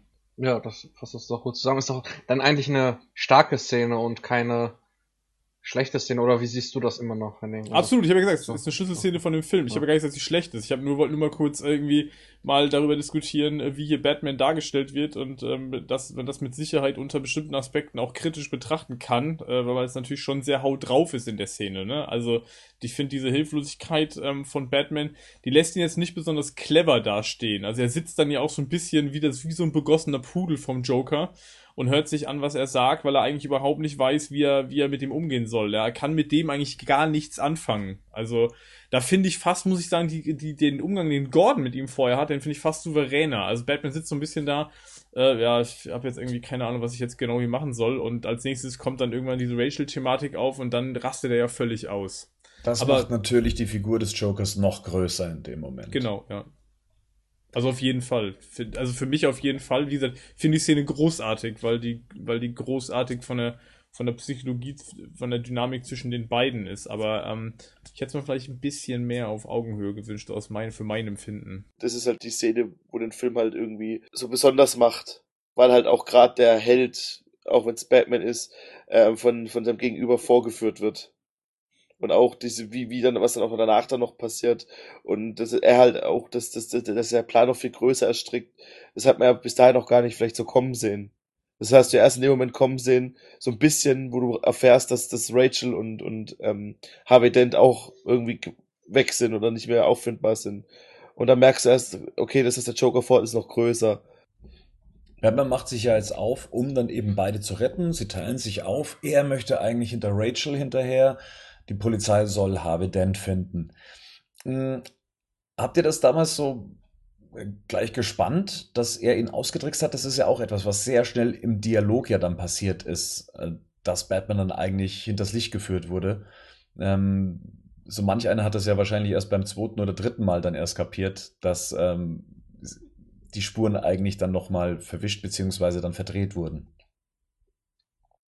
Also bei mir war es so, ich habe direkt irgendwie gedacht, dass ähm, Harvey Dent befreit wird, nicht äh, Rachel. Aber ähm, ich hätte nicht gedacht, dass der Joker die falschen Adressen genannt hat. Von daher war das für mich äh, beim, beim, beim ersten Schauen schon eine Überraschung. Das wird halt so ein richtig geiler Moment, wo man halt so wieder sagt, wow, das, das, das ist das, was den Joker halt auch so ausmacht. Vor allem, wenn, wenn du, wenn du den Film nochmal siehst, wie er auch noch, wie er sagt und du könntest dir fast einbilden, dass er noch so ein bisschen nicht lacht, aber so ein bisschen halt sich schon freut, was jetzt, weil er weiß, was jetzt passiert, so. Und es ist wahnsinnig mutig, dass halt die, der Love Interest im großen Blockbuster stirbt. Das, das finde ich der Wahnsinn. Also das, glaube ich, ist auch passiert recht selten. Also gerade bei Comic-Verfilmungen, wo es ja sonst immer die übliche Damsel in Mistress dann eben gibt, ist hier komplett ausgehebelt, ne? Das Klischee. Dieser Dialog ist halt auch dann noch sehr herzergreifend, wie halt beide ihr, ihr noch zuhören können. Oh ja, das, das fand ich auch clever gemacht. Sie können ihm dann noch zuhören. Und sie genauso, ne? Sie mhm. merkt, okay, sie wird nicht gerettet und sagt dann, okay, sie hat sich jetzt damit abgefunden. Und das finde ich auch super auch ähm, dann gelöst, dass es mitten im Satz oh, ja. endet, ja, dass sie nicht noch alles aussprechen kann, sondern es passiert einfach, es überrumpelt den Zuschauer genauso wie ähm, naja, blöd jetzt gesagt, sie auch in dem Moment. Hat er damit gerechnet, dass, das, dass sie stirbt in dem Film? Nein. Ich glaube, die meisten haben damit gerechnet, dass es irgendwie noch einen Weg nee, gibt, beide gleichzeitig zu retten. Dass die Polizei noch pünktlich ankommt, das wird ja so ein bisschen suggeriert, ne? Sie kommen ja auch gerade da noch an. Ja, aber dann geht das Ganze eigentlich dann schon in die Luft. Ist auf jeden Fall geil, ne? Also wie Dolan hier äh, auch irgendwie klar macht, so, wir haben hier keinen Happy End Blockbuster, ne? Hier, äh, hier also das, was sie gerade gesagt haben, so normalerweise klassisch jetzt irgendwie beide werden gerettet, so, man kriegt es dann doch noch irgendwie hin und äh, das, das, das fand ich damals äh, bei der ersten Sichtung, ich fand das extrem mutig und konsequent, dann auch zu sagen, ich lasse jetzt hier wirklich auch einen Charakter sterben, also dem ich ja schon relativ ja, was heißt viel Raum? Ich habe ihm schon Raum gegeben. Das ist ja schon, ist ja schon eine, eine, Figur, die, die auch eine, eine hohe Bedeutung jetzt hat, auch gerade für Batman. Also von daher war das schon sehr konsequent, die dann auch sterben zu lassen. Vor allem in auch, dem Kontext. auch spannend, dass halt äh, die einzige Hoffnung oder die naive Hoffnung von Batman dann plötzlich äh, oder von Bruce Wayne äh, komplett weg ist. Das, das fand ich auch im Film so verdammt. Er wollte doch eigentlich irgendwie mit ihr zusammenkommen, und äh, anständiges Leben führen. Und jetzt ist es. Ja, und ich meine, ey, überleg mal, und der hätte das ja geschafft. Wenn der Joker ihn nicht aufs Kreuz gelegt hätte, hätte er das ja auch geschafft. Ich meine, er war ja rechtzeitig vor Ort. Ne? Mhm. Ja. Er, er, war ja rechtzeitig da, aber Joker wusste ja schon, was er vorhatte und hat ihn ja ausgetrickst. Ich meine, das ist ja auch krass, ne, wenn man sich das jetzt überlegt. Also, das ist schon tragisch. Und gleichzeitig unglaublich perfide, ne? Die Adressen zu vertauschen, das ist ja schon, Schon krass. Ja, und dass sich beide auch hören können, also Harvey Dent und Rachel Dawes. Also das fand ja. ich auch ja. so super, dass die gegenseitig noch ähm, noch beide mit dem Countdown. Genau. Ja, ist krass. ja, ey, schon Wahnsinn, ja. Hier sieht man auch nochmal von der Inszenierung. Eigentlich ist es ja auch eine sehr Comic aussehende Szene, wenn man das jetzt rein formal sieht. Ein, ein, mhm. ähm, beide sind in einem ganz großen Raum, in einem Raum voller Fässer und einen kleinen äh, ein Telefon oder Radiogerät, wo man sich gegenseitig hören kann. Das ist eigentlich auch sehr comic-lastig wie Nolan, aber trotzdem sowas Düsteres daraus inszeniert. Also das finde ich auch ganz, ganz toll vom Art-Design und von der Regie. Was ich finde, der Film ist ja eh schon recht düster vom Ton her. Und ab hier geht es nochmal eine ganze Stufe runter. Also ab dem Moment kippt wirklich alles ins, ähm, ins, ins Böse, ins Dunkle. Ähm, auch das, was dann alles noch passiert auf dem Polizeirevier letztendlich mit dem, mit dem fetten Typen, der dann äh, das Handy eingebaut hat, der Joker, wie er sich befreit, wie dann eigentlich alles äh, zerstört wurde. Also das ist ja eigentlich der, der Höhepunkt des Films, das ist das Höhepunkt des, des, des Chaos, was der Joker anrichten kann. Und das alles so durchchoreografiert, dass man wirklich so auch als Zuschauer dann da hockt und sich immer kleiner macht und, und ähm, spürt einfach so diese, diese Kälte, die sich durch den Joker breit macht. Und es gibt ja auch noch diese eine Szene, wie er sich dann äh, lau äh, schnappt und dann eben mit dem Schlüssel dann noch so an dieser Zelle dann äh, so klinkert und sowas. Er kommt so wie der Boogeyman dann mhm. daher, ne? Ah, du hast gerade mich genau geschildert, wie ich da in Los Angeles im Kino gekauert habe, die letzte halbe Stunde, frierend hinterm Sitz. Ja. naja, du hast ja, er hat ja auch gesagt, dass da so saukalt war. Letzte halbe Stunde habe ich echt in dem Sitz gekauert, weil ich mich vor der Klimaanlage versteckt habe. Aber ja, du hast auf jeden Fall recht. Ähm, dass, äh, ich habe nur gerade gedacht, bei der Schilderung von dir ich mich gerade so im Kinosessel gesehen, wie ich da so gekauert habe. Und ähm, nee, aber ja, es wird auf jeden Fall düsterer. Und ich finde das halt sensationell einfach, diese ganze Szene, also von Beginn auf dem Polizeirevier bis dann zum Ende. Ähm, es ist einfach eine lange, große Joker-Star-Szene und die ist einfach sensationell gut die, gemacht. Die auch perfekt endet in dieser Polizeibefolgungsjagd. Ja, also das ist einfach auch, wie er den Typen dann doch am Ende kriegt, ihm, ihm, ihm eine reinzuhauen, ne? Der sich am Ende da ja noch so, also der Polizist jetzt, ja. wie er sich ja dann befreit, stellt ja. sich am Ende hin und sagt so, ich weiß genau, was du vorhast, das kannst du mit mir nicht machen. Und er schafft es dann trotzdem, weil er halt so ein Manipulator vor dem Herrn ist, ne? Weil er genau weiß, welche Knöpfe er drücken muss und welche Hebel er in Bewegung setzen kann. Und dann schafft er es doch. Und dann das, was Patrick gerade gesagt hat, so diese Comic-Szenen, das mit dem Handy im Bauch, das ist ja eigentlich auch ja. so, ne? Ich fand das im ersten Augenblick auch so eine Szene, wo man denkt so, okay, passt in den Film jetzt hier irgendwie rein. Ist auf jeden Fall auch so ein richtiges Comic-Element. Fügt sich aber doch dann irgendwie organisch da ein und stört auch nicht, ne? Sondern ist dann am Ende noch irgendwie genial. So, wenn er sich dann das Telefon schnappt und dann dieses ganze, was Rico vorhin schon gesagt hat, so, ich will jetzt mal einen Anruf machen. Ja? Und dann macht er den Anruf und dann fliegt das ganze Gebäude in die Luft. Ist halt einfach sensationell. Also den Joker, ich weiß nicht, ob man den besser einfach in Szene setzen kann. Kann man, glaube ich, nicht. Also ich glaube, man kann das nicht besser in Szene setzen als das. Ja, also auch die Einstellung, wo er aus dem Wagen äh, sich so raushängt und dann irgendwie frische Luft atmet, schmatzt und ja. äh, dann dieses auch ikonische Bild ähm, von Batman, der auf diesem Scheiterhaufen da äh, steht. Oder verwechsel ich das gerade? Doch, doch, und vor allem kommt dann noch dann dieser, ja, doch, doch. kommt dann noch dann der Monolog von Rachel wieder noch unter ja. das Spiel das Ganze ja noch. Ja, der Brief, genau. der vorgelesen wird. Äh, ja, genau, ja. Und der wird halt jetzt hier vorgelesen, während man halt nochmal alle Charaktere sieht und. Und die Münze, die jetzt anders aussieht. Und zwar wirklich zwei Seiten hat. So, wenn ich jetzt mal gerade so auf die Uhr schaue, dann haben wir jetzt gerade wieder so die Zwei-Stunden-Schallmauer durchbrochen. Und wir haben ja doch noch ein gutes Stück Film vor uns. Deswegen würde ich sagen, wir nehmen hier die Dark Knight-Trilogie mal wörtlich und pausieren an dieser Stelle, um einen, in einen dritten Teil weiter zu diskutieren. Dann sprechen wir über die Entstehung von Two-Face. Ich glaube, da gibt es genug Gesprächsstoff, genauso wie zu Jokers perfiden Plan mit seinen zwei Booten. Ich glaube, hier werden sich so einige ethische Fragen auftun. Und wir sprechen natürlich über das Finale an sich und darüber, welches Vermächtnis The Dark Knight hinterlassen hat. Ich freue mich auf die Two-Face-Debatte. Das wird ordentlich auf die Nüsse gehen, Leute. Auf die Nüsse gehen? Dass wir auf die Nüsse gehen, hast du gesagt? It goes nuts. Wem wird das auf die Nüsse gehen? Dir, Henning. Ja. Patrick hat keine Füße, der kann auf die Nüsse gehen. Ey, oh, ich freue mich voll auf die Two-Face, weil das wird richtig auf die Nüsse gehen. ist ja schon geil. Ja, okay, aber sowas von. Ja, okay. Ich glaube, ich kriege jetzt nichts Ernstes mehr hin gerade. Ja. Mein Plan hat funktioniert. Na denn?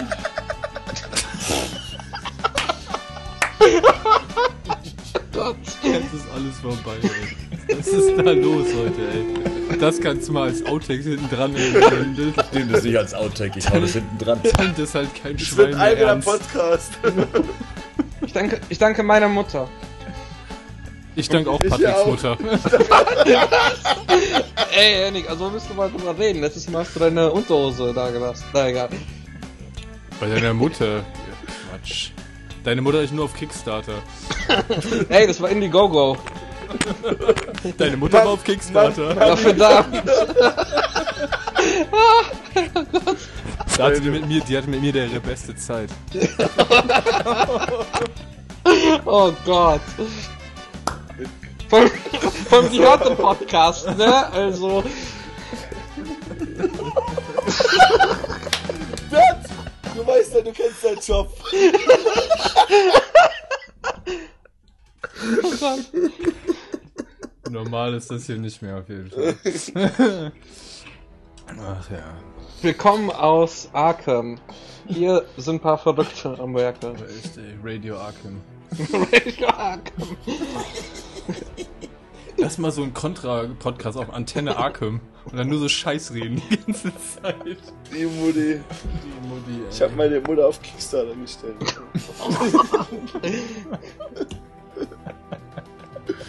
Sag Bescheid, wenn es ein Erfolg ist.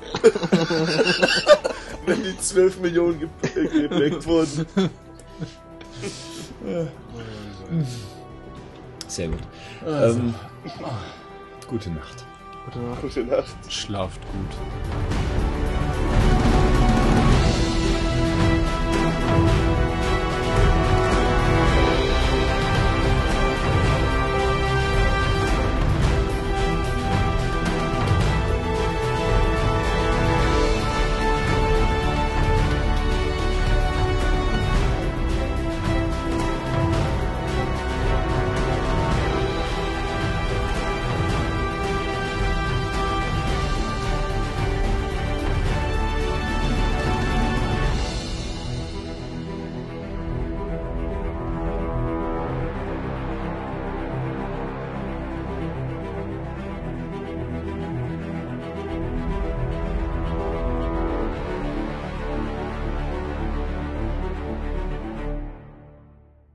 Der Batman News Badcast ist ein Podcast-Projekt von Fans für Fans. Batmannews.de und der Badcast stehen nicht in Verbindung mit Warner Bros. oder DC Comics.